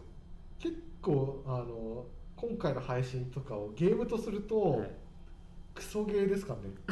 難易度ベリーハードみたいな。確かに。1回目でベリーハードなんですかみたいな、感じの。それをやり遂げたっていうのはなかなかやっぱり、運営チームとしては、うん。あのなかなか。そうですね。チュートリアルとかもなかったですか？なかったですね、はい、だからみんなもなのでどんどんトライするっていうことはいいことだっていうのをゲームクリエイターズギルドは広めていきたいですね。そうですね、はい。なのでやっぱりみんなクリエイターの皆さんはどんどんチャレンジしてトライしてくれてるじゃないですか,、うん。だからやっぱ運営の我々もはい。どんどんやっぱチャレンジしていかなきゃいけない、そうですね。うん。うん、チャレンジしてない運営が、はい。い、や学生先にどんどんチャレンジしてくださいって言っても、はい。全然響かないじゃないですか。響かない。我々は我々でどんどんチャレンジしていきますので、そうですね。だからみんなでいろんなチャレンジができればな、い。そういったコミュニティにしていければなっていうのはありますね、うんいい感じに収まりそうな。感 じあ裏技探さなきゃこういいコメントです、ね、あーありがとうございます。ちょっとゲームクリエイターズギルドの裏技を。そうです。そう。C- CG の裏技。そう GCG ラインになんか謎のコメントを打ち込むと、俺の自撮りが送られてくるかもしれない。ちょっといろんな裏技探してほしいですね。今日のテーマは結構裏技みたいな。裏技はい。裏技。でも裏技って結構その見つける、うん。そのうまくゲームを作るもそうだし、はい。まあ、仕事もそうだけど、ん。どううまくいかせるかっていうところだったりって、結構裏技作りに近いとこありますよね。ありますね、うん。まあ、効率化みたいなところは結構裏技うん。まあ、ズルではないですけど、やっぱりそのいかに楽にやるかとか、いかにこう簡単な方法で強くなるかっていうのは結構裏技に近いのかもしれないですね、普通にやったらできないことを裏技で可能にする。はいはいはいっていうところがあるので、うん。まあ、こあのエキスポの配信自体もやっぱりそのストレートにやったら無理だよねってなったところを、はい。い、ろんなうん。裏技に近いところもあったと思うんですよ。はいはい。例えばたあの たまたまうん。超 PA 経験者が助っ人で手伝ってくれたとかも あの裏技といえば裏技なんですよね。はいはいはい。そうっすね。あれマジでちょっといわゆるうん。チチート級というか、うん SSR でした。ゲーム作りとかもいろんな裏技あると思うんですよ。はい。その効率なんかめちゃくちゃユニティの,、うん。あの誰も知らないん。イケてるアセットを使うとかも、はいはいはい。それこそあの裏技だと思うんですよね。はいはいはい。でもね。結局結局最終的に面白い作品ができればいいわけじゃないですか。うん。そういったのでなんかどうやって面白い作品ユーザーに楽しんでもらう作品を作るためにあらゆることを考えるっていうのは、いい意味で裏技探しだと思ってて、はいはい。なんかそこら辺はうん。ストレートに行くっていうところももちろんありだけれども、なんかいろんな技を駆使して面白い作品を作り上げていってもらえればなと思いますね。はいはい。例えばめちゃくちゃあの友達の、うん。おーすげえいい絵の人、はい。い、い絵を作れる世界観を作れる人に手伝ってもらうも、裏技といえば裏技じゃないですか。はいはいはい真正面に全部自分だけではなくてくて、うん例えばゲームクリエイターズギルドの甲子園ゲームクリエイター甲子園自体も僕は裏技だと思ってるんですよね、はいはいはい。だってゲームクリエイター甲子園に参加して、えーそのセーブ地点とかではい。作品を送ったら、プロからフィードバックがもらえるんですよ。はいはいはいはい。他の人はもらえてないわけじゃないですか。参加しない人はそうですねだからもらってないプロからフィードバックもらえてそれでブラッシュアップできるって、はい。チートじゃないですか。他の同世代のクリエイターよりかはそこでも着実にレベルアップできますからね。そうなんですよ、ん。でさらにそれでコンテンツにつながるっていうところって、なので結構あの僕的にはその途中経過のところでプロからフィードバックもらえる生活地点のところに送ってフィードバックもらうのっていうのはあなんかもはやチートだよねって話で、はいはいえみんな積極的にチートしてくださいっていうふうな話をうん言いたいなと思ってたんですけど、まあちょっと伝わり方がどうかなと思ったので 実際にはセーフ地点みたいな形ではいはいはい。言ったんだけど、逆に言えばそういった積極的にどんどんチートをしていくっはい。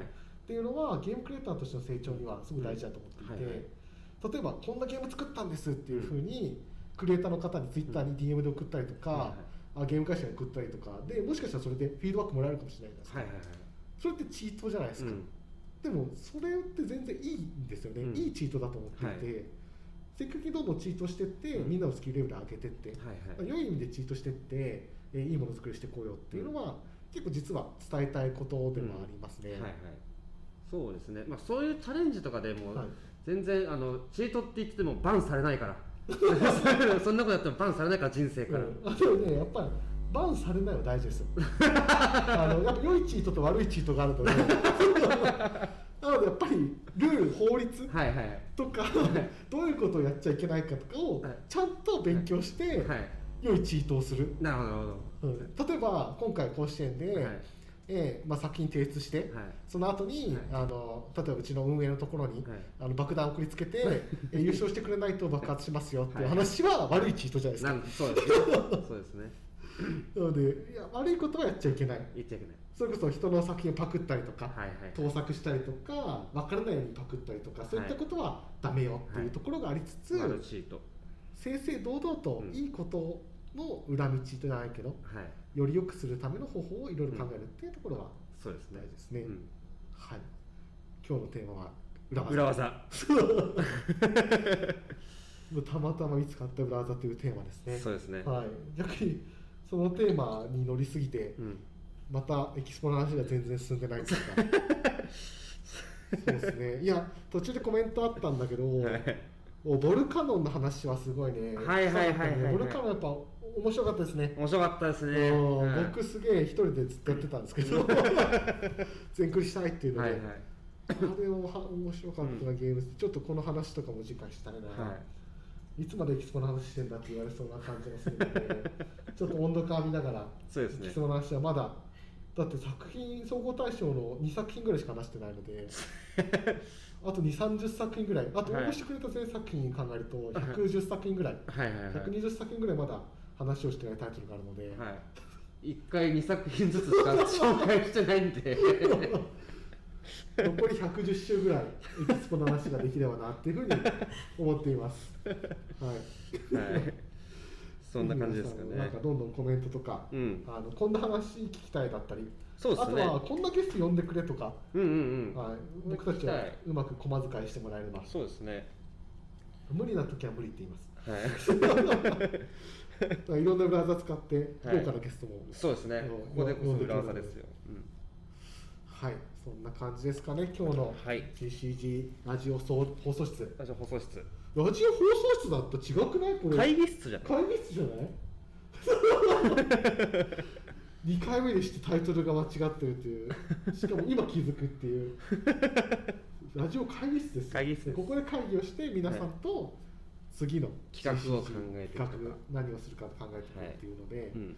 まあ一緒にあの面白くて成長できるコミュニティを作っていければと思いますのではい引き続き、まあ気を張らずに聞いてもらえれば、そうですね。はい、つまんなかったと言ってもはい。許してください。甘い、はい。ずっと夢の回が出て 続くかもしれないですかはい。らはい。そうですね。あのあとは苦情とかもあのどんどんください。そうですね。あのレトロゲームの話されてもわからん。わからん。う んトルネコの話が長すぎたとか言ってもらえればと思いますので。はい。はい、そんな感じです。お、はい。なんかクリスト線がここかっていう。これ僕の知り合いです、はい、知り合いですね。